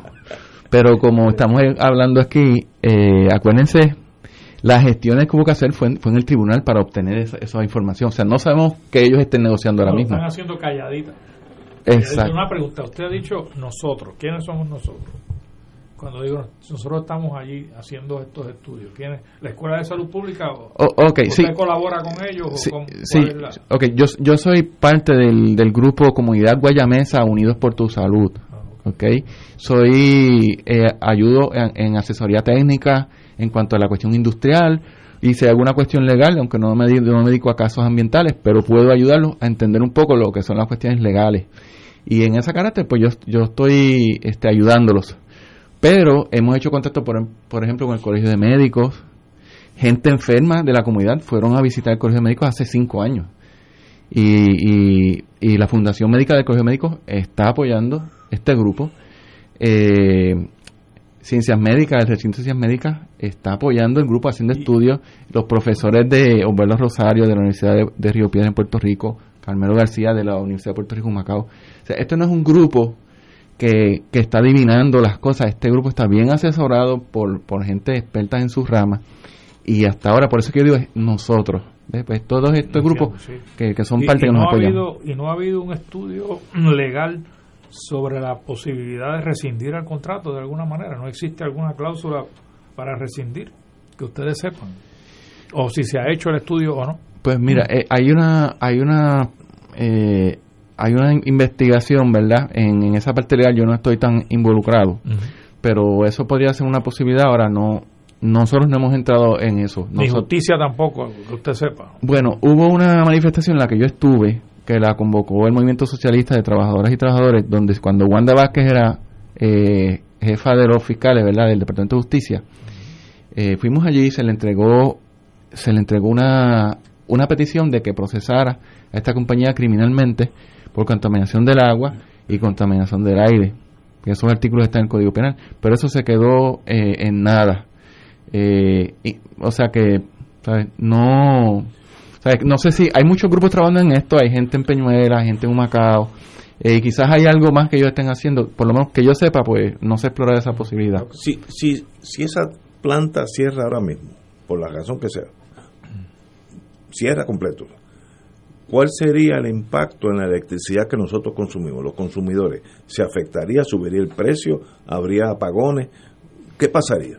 Sí, bueno, eh, apagones no deben haber. Esto no lo digo yo, lo ha dicho Agustín Irizarri, que es un profesor y es ingeniero eléctrico y experto en estos temas, eh, que con las plantas que hay se podría sustituir. Claro, tenemos que prepararnos para eso, porque hay muchas plantas que necesitan mantenimiento. ¿Ves? Eh, no es que va a ser de la noche a la mañana, pero eso lo ponemos, eh, Ignacio, frente por salud. ejemplo, a la salud, porque estamos hablando ya no de un tema de ambiente, de bosque, sí, de sí. playa, Es salud. Eh, es que ya llegó a los pulmones, ya llegó a la sangre. Hay una niña que de tres años con leucemia, que se le va a hacer una actividad en mayo, lo, lo espero poderla anunciar antes de, Seguro, de irme. seguro. Pero, o sea, está, hay otra niña de ocho, cuando, desde los seis años tiene leucemia, ha recaído dos veces, y es de allí de Miramar. ¿Ves? Entonces, vamos a pesar eh, lo que lo que vamos a lograr. Ah porque dejamos de, de tener energía barata. Hay un estudio de Epstein de la Universidad de Yale de la Escuela de Salud Pública donde él dice la energía del petróleo es el doble de cara que las placas solares si consideramos los daños a la salud al ambiente y a la recreación. Y la quema de carbón es el triple de cara de la energía solar si consideramos eh, los daños al ambiente, a la salud Sí, y a la recreación, porque hasta la, vi- a la, vista, la vista se daña. Dicen que el polvo de Sahara daña los paisajes. Eh, Lo mismo pasa con estas plantas de carbón que las tenemos aquí. Hay un dato a lo que tú señalas, Ignacio, la AES junto con Ecoeléctrica, que son las dos privatizadoras en, en la generación hasta hoy, lo que suplen es eh, cada una como un 15% de lo que es la demanda de consumo. Entre las dos, así que... Eh, No, en- eh, Cada una. Por lo tanto, si AES se cierra, Ah, te- lo, es 15. lo- lo que impactaría a lo sumo es un 15. Ok. Bueno, eh, yo me acuerdo cuando yo vivía en Maryland, que hay muchas minas, que había siempre cada dos o tres años salían los problemas de black lung, los mineros, y era una muerte espantosa porque se inutilizaban los pulmones. Imagínate lo que te pasa al ser humano, ¿no? Eh, y, y eso es carbón, así que cuando me mencionaban carbón, yo, yo lo asocio con lo que yo viví cuando joven, que es una muerte espantosa, eh, complicaciones eh, terribles, y yo no sé si se ha hecho algo por el gobierno para tener un, un- una fase de salida, no sé. Ahora mismo eh, hay un hay un proyecto que radicó, creo que fue eh, entre la senadora María de Lourdes, Santiago y creo que o- otro más, que lo que están pidiendo es que se hagan estudios adicionales a los que ya se hicieron, ¿verdad? Por el Departamento de Salud, Recursos Naturales, eh, y pues para que sea como, ¿verdad? Más oficial. En mi opinión, ya no hace falta más estudios. Sí, yo creo que Pero tú sabes, pero eso está ahí y están entrevistando a distintas personas y, y en- ordenando. Algo importante que podrían hacer, pues mira, asignen ese dinero para que se hagan los estudios de, ciencias médicas. Ya la AES, nosotros decimos, y digo el, el grupo de Guayama, que tiene el hábito de contaminar el agua. porque Ellos han hecho estudios desde después de María, que fueron esa lluvia bien fuerte, se contaminó el acuífero, que está bajo, bajo el suelo de, de la verja de ellos, el predio de ellos empezó a salir contaminado con selenio, molibdeno eh, y litio. Eh, según siguen haciendo estudios que pasan los años, va aumentando. Pues ya, ya eso, hay varios de ellos que ya pasaron el límite del agua subterránea. Ellos alegan que como lo- los acuíferos están eh, segregados, que eso no, no lo va a usar nadie para tomar. Pero pues, eh, sa- sábeme Dios con un temblor que pasa con esos, esos, esos acuíferos que se unan. Y ya el Colegio de Químicos en la senda Aguamaní y en Parque de las Reinas, que son dos urbanizaciones de Guayama, que están a menos de dos millas de allí, allí hicieron unos caminos que no llevan a ninguna parte, los cubrieron con una gravilla blanca y eso le llamamos los caminos blancos. En esa región de Puerto Rico se le llama los caminos blancos. Pues el agua que se sirve Hacienda Guamaní y se sirve eh, Parque de la Reina es de pozo. Muestrearon en las casas y yo tengo aquí el informe de Colegio de Químicos, ya salió con, con sustancias que no debieran estar ahí. Todavía no ha subido, pero hay sustancias ahí que no deben estar, como el arsénico y otras cosas tóxicas. O sea que si seguimos esperando, esto lo que va a llegar es un agua contaminada de las casas, que hay gente que invirtió, invirtió allí. Entonces nosotros estamos diciendo, tenemos cuatro postulados eh, en Guayama y muchos otros grupos también lo tienen. Primero, cerrar inmediatamente la planta. Luego, remover las cenizas y, y limpiar las áreas donde quiera que estén en Puerto Rico, como mencionó el compañero Alejandro, que hay varios unos cuantos municipios, muchos municipios con esto. Tercero, indemnizar a las personas afectadas. Y cuarto, no más contratos con esta compañía, que para mí es, una compañía chantajista, porque le está diciendo a la compañía, al gobierno, o te quedas con mi, o, mi compañía, o la cierro. Es un chantaje, no es un pedido de rescate, son unos chantajistas. Y, y el señor Bolinaga mintió a Silvia Gómez en cámara diciendo que, que, no había problemas económicos de cash flow, que eso no era cierto. Pero la carta cuando salió, el, mismo que la firma es él, y dice que sí, que tienen problemas de flujo de efectivo y que si siguen con esto no van a poder operar. acláreme una cosa, la montaña que hay allí, eh, pues yo he pasado por allí, he visto una montaña, ¿eso, es materia prima o es ceniza? Ok, hay, hay, hay, dos montañas allí, una pequeña que es oscura, que es la que dice eh, Ignacio, que ese es el carbón. La que es de tono gris, esas son las cenizas. Y, eso no es una montaña, eso, es, eso es una cordillera casi una llueve, las correntías van hacia la costa con esa ceniza. Yo, estuve trabajando en esa área. Allí no hay trailer. Con un grupo que se llamaba FASE, que era Frente de Afirmación del Sureste, que integraba Salinas, Guayama, Patilla y Arroyo. Estuve trabajando con ellos mucho tiempo.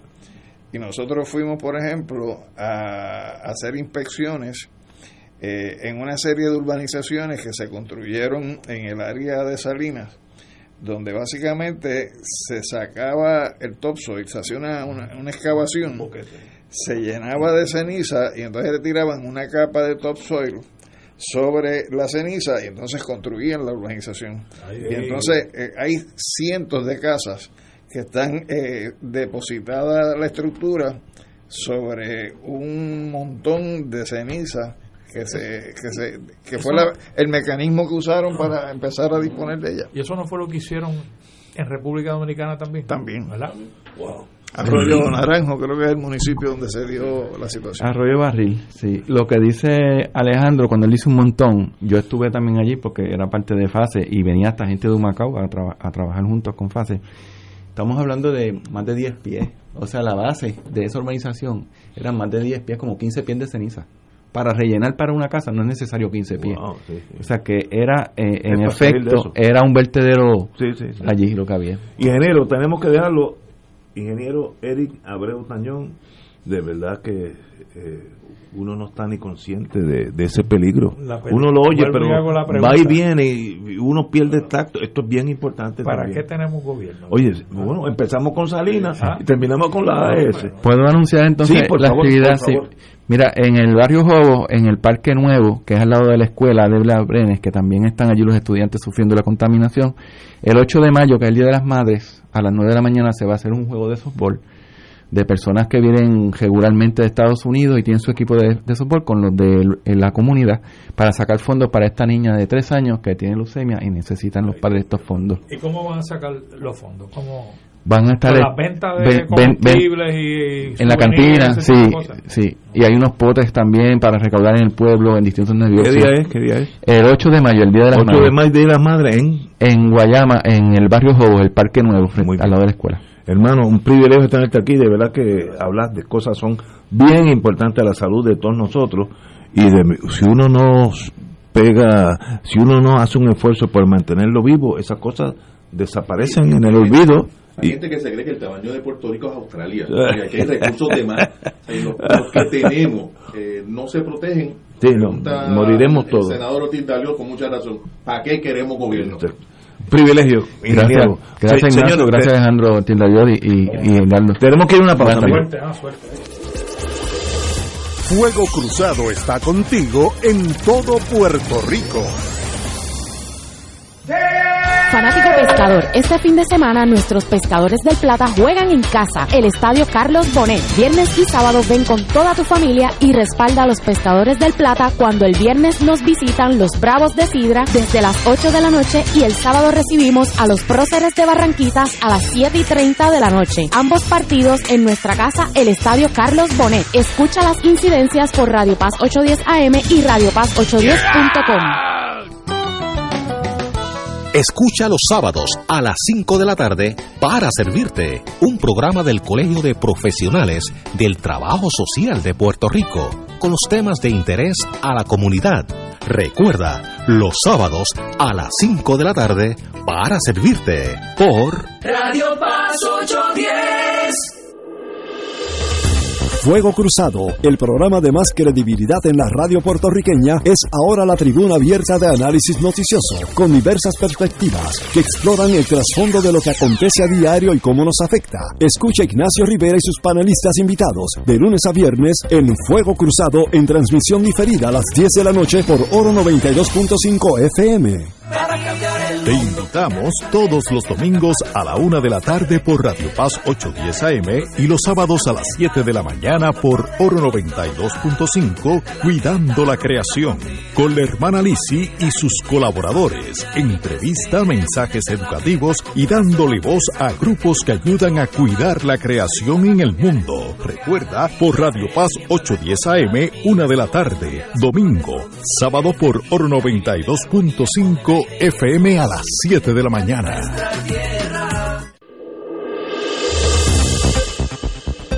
Y ahora continúa Fuego Cruzado.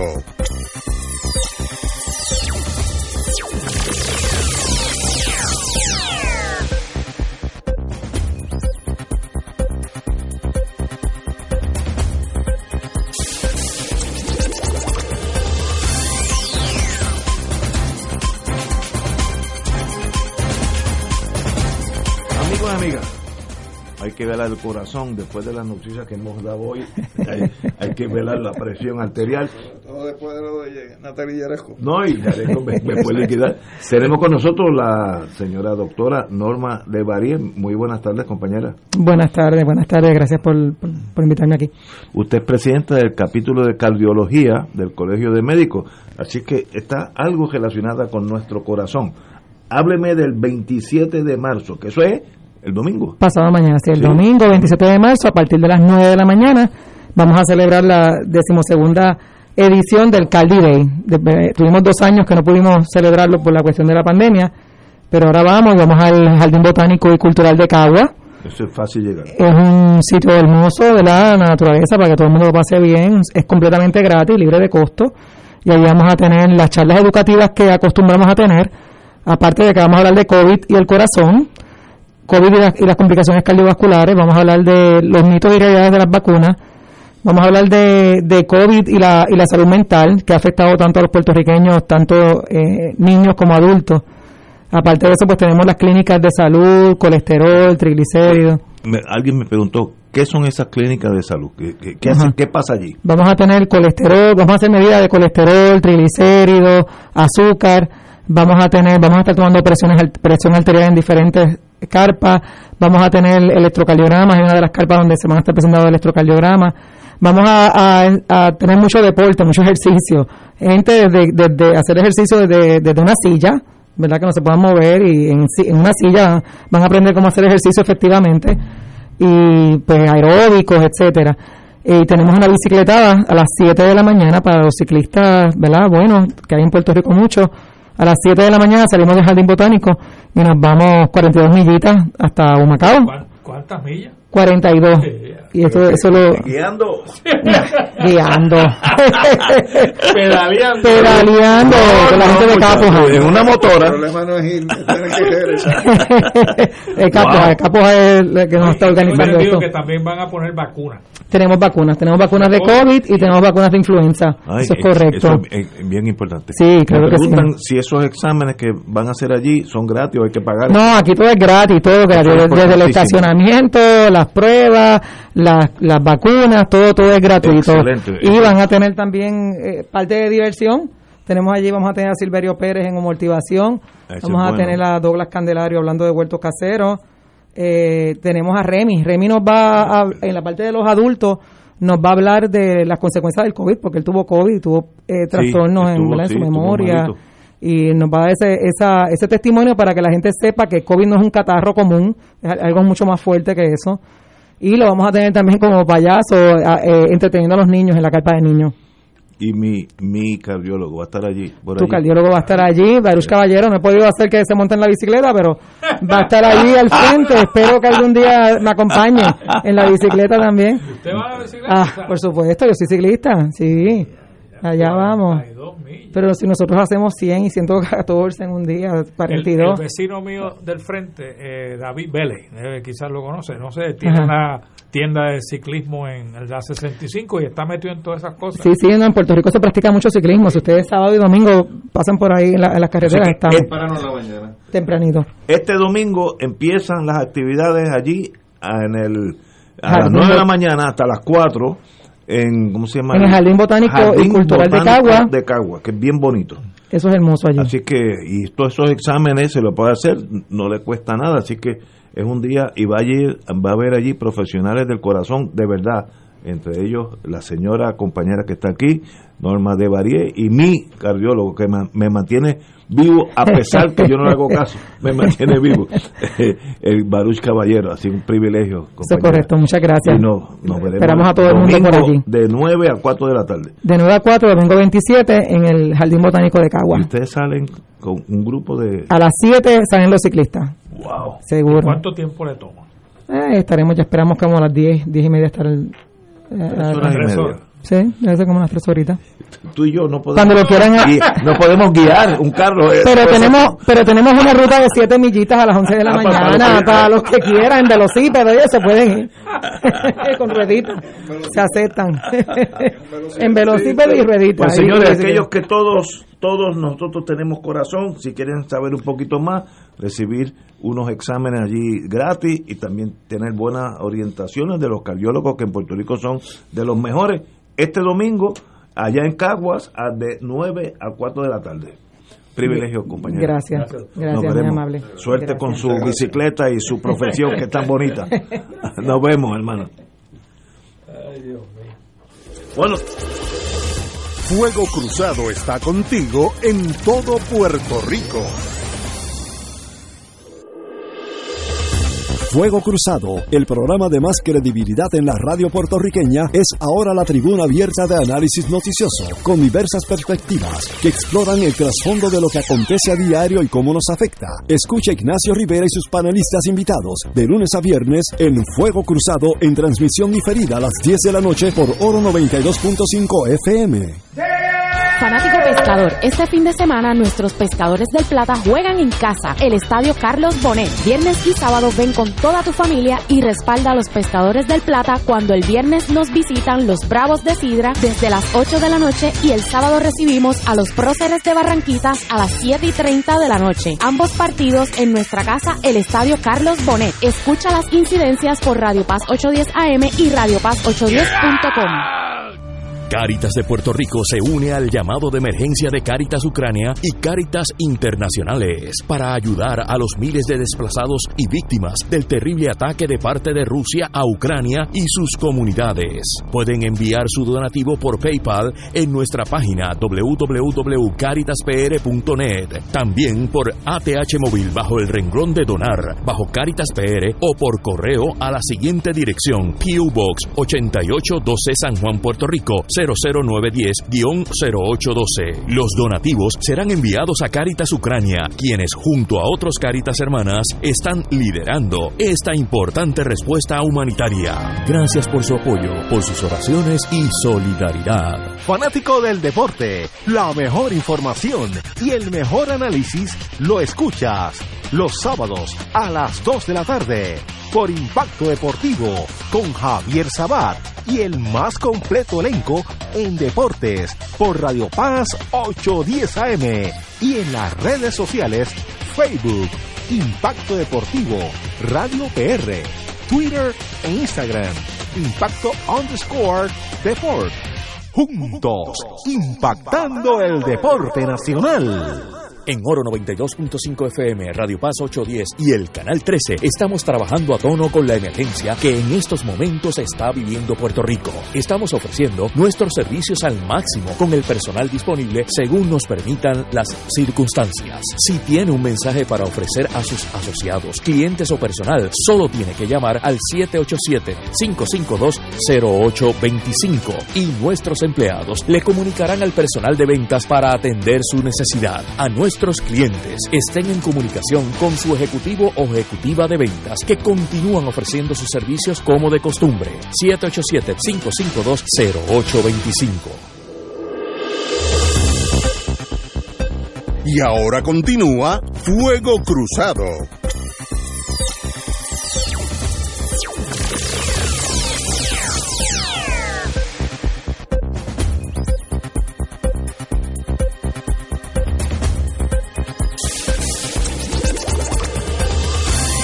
Amigos y amigas, oye, hoy es un día que estamos, todos los que estamos aquí somos colegiados de nuestro colegio de abogados y tenemos un amigo que también es colegiado, pero además de eso, eh, instructor a los abogados como nosotros, sobre todo en el área técnica de esas cosas modernas que yo tuve que aprender casi como cuando empecé a caminar cuando era tenía tres o cuatro años. Lo mismo tuve que hacer con la tecnología. Y tenemos aquí un distinguido abogado Manuel Kilikini eh, que aspira a ser nuestro presidente eh, creo que es en noviembre las elecciones. Septiembre. septiembre. Septiembre pues Manuel bienvenido. Gracias por la invitación. yo lo asocio a usted con el colegio hace 20 30 años no por ahí Llevo cua- este año cumplo 40 años en el colegio y llevo 30 desde que Harry Anduce me trajo y me puso a trabajar en el colegio activamente. Por eso, yo siempre te asocio con... Y enseñas cursos, porque yo, yo he tomado algunos cursos. Eh, Yo enseño cursos a los abogados, pero también soy profesor en la UPI, en la Interamericana eh, y en una universidad en Chile, donde enseño Derecho y Tecnología. eh, es Derecho y Tecnología, esa Sí. es su ex- expertise. Sí, básicamente. ¿Y Chile va allá o lo hace por...? Lamentablemente fui a Chile para la primera clase, cerraron y estoy, estoy rogándoles que me dejen regresar, pero no, eh, todavía sigue siendo virtual. Es virtual, ok, pero es en Chile, ¿no? Es en la, en la Universidad Alberto Hurtado de Santiago. Qué interesante. ¿Y qué lo mueve a, u- a su señoría, que sé que tiene una agenda profesional llenísima, eh, profesor, como ya indicó, a querer ser nuestro presidente? Diga usted. Pero, Mira, básicamente hay que reconocer que a mí, aquí al lado mío están dos personas que han movido el colegio y lo han traído al siglo XXI, que es eh, tanto Alejandro eh, como eh, Edgardo. Yo lo que aspiro es continuar la labor de ellos eh, y llevarlo más allá. Eh, el colegio tiene que seguir creciendo. Eh, la gente creía que el colegio se iba a morir. Mira, no, el colegio no se ha muerto, el colegio está reviviendo. Lo que pasa es que tenemos que seguir ese esfuerzo siguiendo lo que ellos sembraron. Y eso es dándole servicios al gremio, dándole oportunidades, eh, seguir la defensa del gremio, que Edgardo quizás es la- el mejor ejemplo cuando Edgardo decidió demandar al Tribunal Supremo por el reglamento de asignación de abogados de oficio, eh, de abogados y abogadas de oficio. Tenemos que seguir en esa defensa porque eso es lo que necesita el gremio. Eh, el gremio está bajo un asedio económico, regulatorio, eh, y, y hay que ayudarlos a que sobrevivan. Eh, compañero. Pues mira, yo, yo quisiera tener la perspectiva de Manolo. Yo tengo claro que Manolo conoce muy bien internamente el colegio porque ha estado vinculado en, en distintas instancias de trabajo. pero a partir por lo menos de la experiencia mía y de lo que sé, fue la experiencia de Gardo, el, el colegio requiere eh, que haya un presidente a tiempo completo, eh, desde el punto de vista de los complejos y el compromiso institucional. Y yo quisiera pues que, que Manolo pues tenga el espacio para dar su perspectiva sobre ese dato, pero también cuáles son las ideas que, que él presenta, ¿no? Como parte de su programa de trabajo para la presidencia.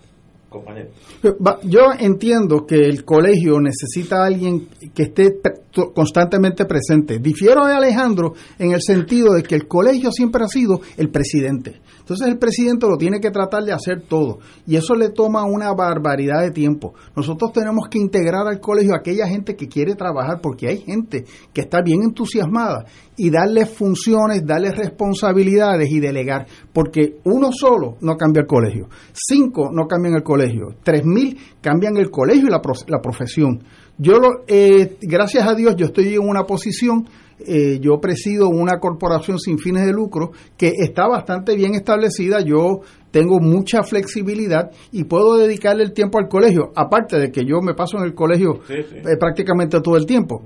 En cuanto al plan de trabajo, eh, yo tengo publicado una página que tiene un extenso plan de trabajo, quizás demasiado extenso para una presidencia de dos años, pero lo que yo aspiro es que esto sea un modelo para futuras eh, presidencias, porque mírate cuál es el problema.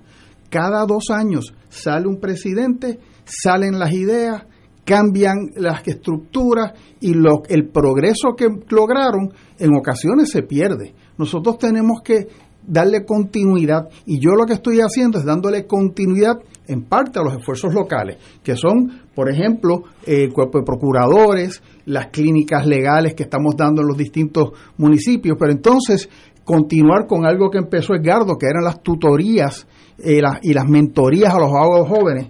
Yo creo que al abogado joven hay que darle muchísimo más. Eh, ahora mismo se está presentando una oportunidad fabulosa. Los municipios tienden, tienen fondos para desarrollo económico, para pequeñas y medianas empresas. ¿Sabes qué?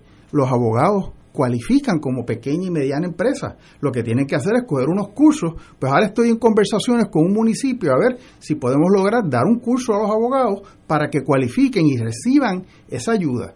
Eh, tenemos que ayudar a los jóvenes, los jóvenes necesitan exposición. Mira, cuando tú te graduaste de la escuela de derecho, tú cogiste la clase de obligaciones y contratos. Y si te hubiesen dicho, hazme un contrato de arrendamiento comercial ahora, tú no sabías en el pasado nosotros aprendíamos de nuestros mentores, de nuestros jefes, y el abogado que sale ahora y monta su práctica no tiene eso. El colegio tiene que suplir eso con nosotros, los experimentados, ya a través de programas de mentoría, eh, coaching, cursos, pero más importante, networking. Que nos podamos ver las caras, que yo te pueda preguntar cómo tú llegaste a donde llegaste, qué tú hiciste, qué estoy haciendo mal, para ayudarlos a que ellos suban en el lado de los no tan jóvenes, como en el caso mío, mira, la tecnología ha sido su talón de Aquiles. Llegó su Mac y tú sabes cómo la gente reaccionó. Eh, yo, conozco un abogado que dejó la profesión cuando llegó su Mac. Dejó, ya digo, ya tenía la edad de nosotros, dijo, hasta que llegue, no voy a hacer el esfuerzo porque eso me vuelve loco que en realidad no es gran cosa. Si uno coge los cursos que tú, que tú das, por ejemplo, uno pues, se acostumbra y... Pero hay gente que se bloqueó y se salieron de la profesión. Pero lo que pasa es que si tú te das cuenta, la rama judicial sacó unos videos, pero esos videos no, estaban tan masticados para la gente que no conocía. Pues nosotros ahora en la Comisión Especial de Tecnología estamos sacando videitos cortos más enfocados pasito a pasito. Nosotros tenemos que darle más ayuda a ese abogado porque el grueso del colegio hoy en día son los mayores de 50 años. Y ellos tienen sus necesidades y también tienen las necesidades de que se retiran del gobierno, quieren montar oficinas, las mismas necesidades del abogado joven. Tenemos que identificar tenemos que escucharlo y tenemos que darle lo que necesitan. Wow. Román. Seguro. Otro presidente, aquí estamos este presidente. Yo, yo, siempre he pensado eh, que estamos en un momento histórico y viendo la, la historia de la profesión legal en Puerto Rico eh, parecido a lo que ocurrió a principios del siglo XX. Porque al principio del siglo XX los abogados que eh, había en el país, que eran muy pocos, todos varones, eh, enfrentaron el nuevo Código Civil, el nuevo Código Penal, una nueva escuela de derecho. la, la, la presencia de la Corte Federal en Puerto Rico, la posibilidad de tener eh, que litigar en un idioma distinto al vernáculo, en este caso en la Corte Federal. Es una serie de cambios estructurales serios, eh, significativos en, en apenas treinta y tantos años.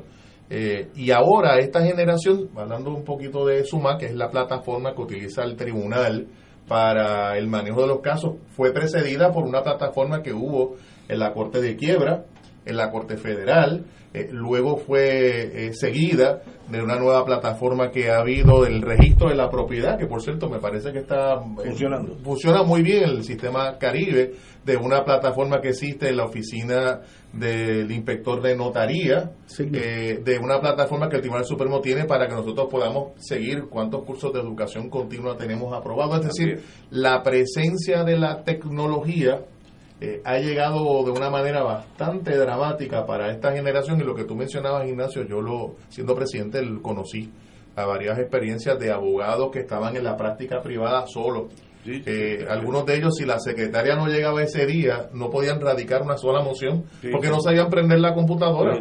Eh, hubo gente que adelantó eh, su, su retiro por este motivo eh, y no lograron ubicarse en términos, por ejemplo, de ser mentores de abogados jóvenes, de, de- de acercar a un grupo de abogados a- a- al grupo de abogados recién graduados y tenemos un número de abogados muy grande. Naturalmente en esta generación también se enfrenta el tema de la reválida. eh, yo no sé si ustedes se han, dado cuenta, pero las revalidas en Puerto Rico son realmente catastróficas. Eh, eh, es peor que eso.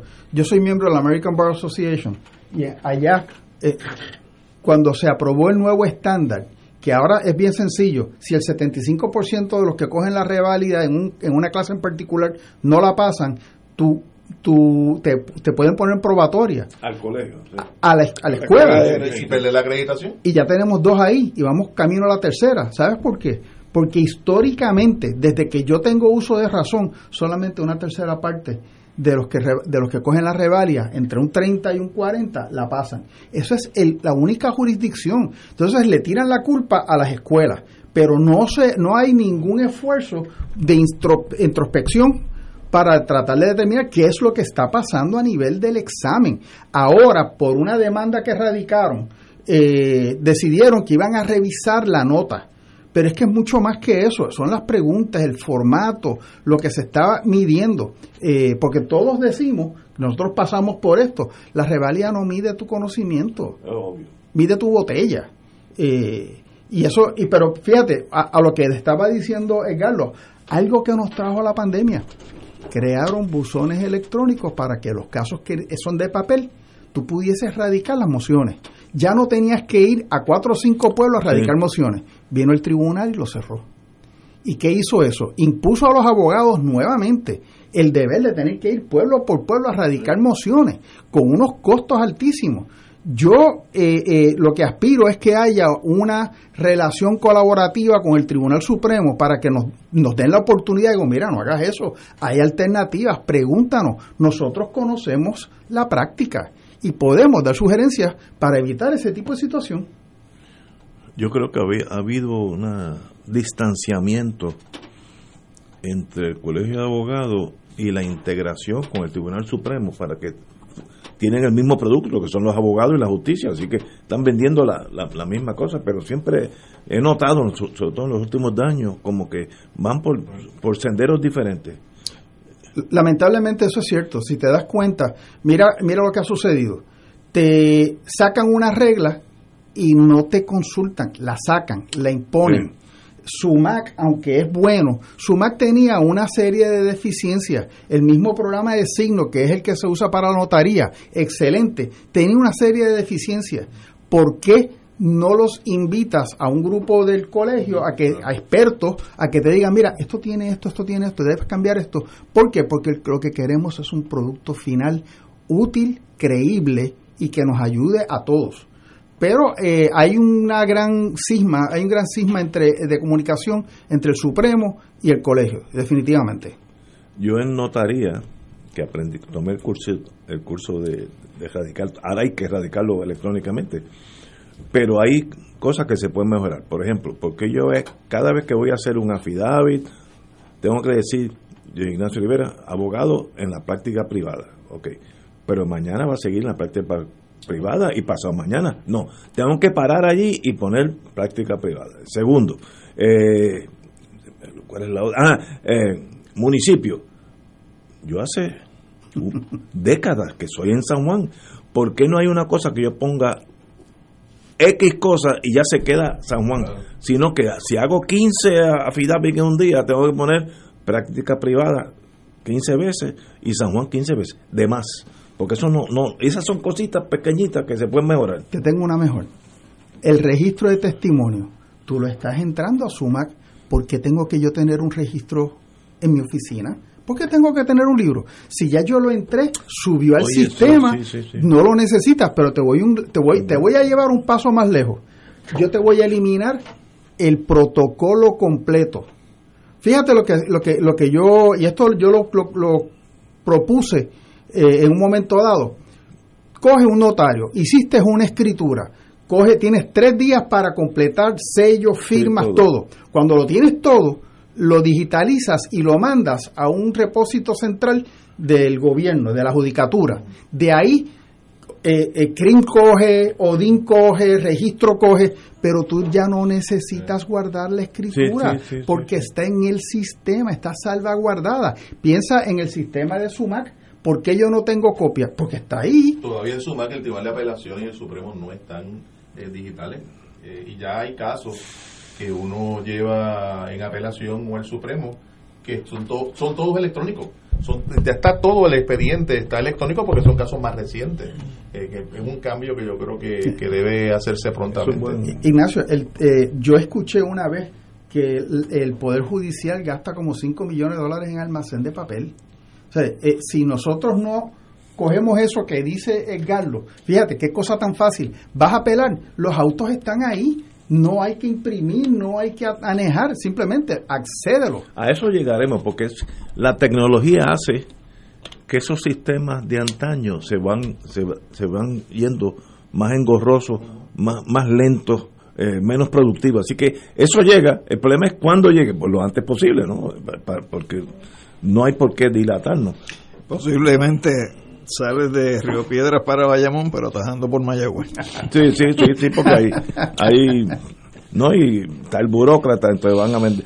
Yo, el sistema federal se, se tornó electrónico, civil y criminal, hace 15, 20 años. Sabes que no tenemos criminal. Sí, no, todavía no lo hay. Eh, pa- pa- por eso te iba a decir, hace- si el sistema federal hace 15 años está y funciona, es sencillísimo de funcionar, ¿por qué nosotros no? Eh, pero esas son las cosas para usted cuando sea presidente, porque uno como abogado, pues uno apenas tiene voz, ¿no? Eh, puede enviar una carta, pero eso queda... Para eso está el colegio. Pero te voy, a Para eso dar, está el colegio. te voy a dar una buena noticia. El escollo más grande que tiene cualquier abogado en, en su práctica son los cánones de ética. ¿Por qué? Porque tienen 51 años de existencia. Son los cánones que dicen que tú no puedes poner tu cara, una, Ah, sí. una imagen ni nada. Y sin embargo, mira cómo estamos en Facebook. Pues te puedo decir que eh, se circularon unos cánones de ética en el 2013 para actualizarlo y ahí se quedó durmiendo. Pues el Tribunal Supremo acaba de crear un nuevo comité para la revisión de los cánones de ética bueno. y eh, dio hasta octubre del 2022 para hacer sus recomendaciones. Yo espero que es- de ahí salga algo eh, que al fin se pueda adoptar. Y te puedo decir que yo lo conozco porque me designaron a mí a esa comisión. Excelente, Sí, pero en el excelente. caso de la- las reglas de procedimiento criminal tiene un comité y está sido trabajada desde el 2008.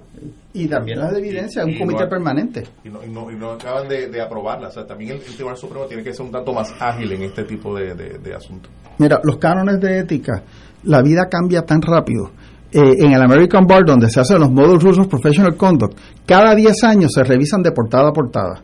Pero eh, en, en el entretanto, se hacen recomendaciones de enmienda. La última recomendación fue para la cuestión de anuncios. ¿Por qué nosotros no lo hacemos también? Oye, y lo mejor que puedes hacer es convoca una vez cada cinco años un task force que de abogados y de jueces y de y del tribunal y vamos a sentar a revisar a ver qué es lo que hace falta pero no esperar 50 años más Wow, no, no, no estaba consciente de eso, pero tienes razón. Eh, la, la tecnología y eh, la era moderna es diferente. por tanto hay que hacer cosas diferentes, pero se hace difícil romper esas barreras. Eh, una de mis sugerencias, eh, hay ustedes, el colegio da, nuestro colegio da cursos, que yo los tomo acá rato, donde menos variedad hay en lo criminal. Eh, Ahí hay menos. y los que somos criminalistas, pues estamos buscando eso primero, ¿no? Porque no busca algo del registro de la propiedad, que uno nunca brega con eso, sino, y, y hay eh, evidencia criminal se vendería porque los que están en ese mundo necesitan ponerse al día. Eh, hay un también ustedes tienen el repaso del año de la delincuencia. Eso es bueno. La mayoría es civil, pero hay, hay casos criminales. ustedes, y nosotros. No, sí, nosotros no. Yo soy, yo siempre he sido. Pues, Ignacio, y a principio de año se dan cursos a 20 dólares nada Sí, más. sí, sí, sí, Eh, no. Que las personas que lo quieran completar sus 24 horas crédito eh, lo pueden hacer en el colegio fácilmente. Son pa- tienes tres años para hacerlo a un precio mínimo, realmente mínimo. Porque se repite todos los eneros, se repiten las ofertas de 20 dólares, de 20. Eso, eso creo que fue Alejandro el que lo inició. Eh, la cuestión es que ha sido un éxito. Pero contestando tu pregunta, si tú supieses, yo estoy, yo estoy en la Junta Directora del Instituto de Educación Práctica y se ha hablado de los cursos de Derecho Penal y de Procedimiento Penal. El problema es que la gente aparentemente se lo saben todo, no vienen a los cursos. Y, tienes otra cosa, muchos Con criminalistas, lo sabemos todos. Bueno, eh, increíblemente. Oye, pues no, no, no sabía eso. No me extraña porque el, el criminalista, una de sus grandes necesidades es estar bien seguro de sí mismo. Su ego tiene que, porque si no, no se mete allí. Así que puede ser, no, ya, porque yo voy a aprender, ya yo lo sé todo, que es siempre un error. Antes de que nos vayamos, Sí, ya, ya. es que me comprometí a anunciar que el próximo domingo 27 de marzo, que es este domingo a la una de la tarde, en la librería El Candil en Ponce, se va a estar haciendo la presentación del libro sobre don Gilberto Concepción de Ah, ¿verdad? Gracia. Eso- Está en Ponce y va a ¿Qué estar día? a cargo de Néstor Duprey y Pablo Marcial. y su señoría. No, esta es la de Ponce. Ah, ok, ok, tú no vas a... Lo que pasa es que este miércoles se va a hacer la presentación también del libro en el Colegio de Abogados y Y Abogadas. ahí estás tú. Y ahí va a estar Juan Dalmau, el compañero Mondríguez. Carlos Mondríguez y yo en la presentación del libro. Eso es este miércoles, ¿Eh?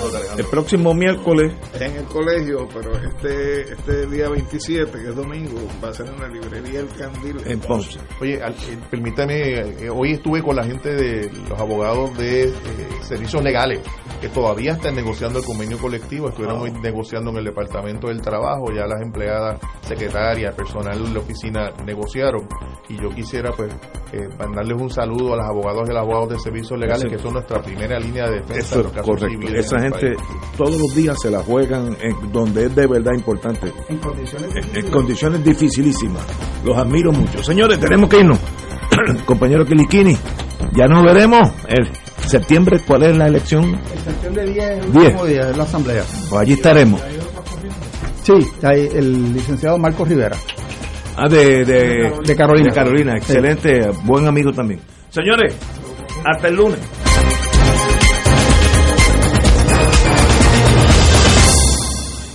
Esta emisora y sus anunciantes no se solidarizan necesariamente con las expresiones vertidas en el programa que acaban de escuchar.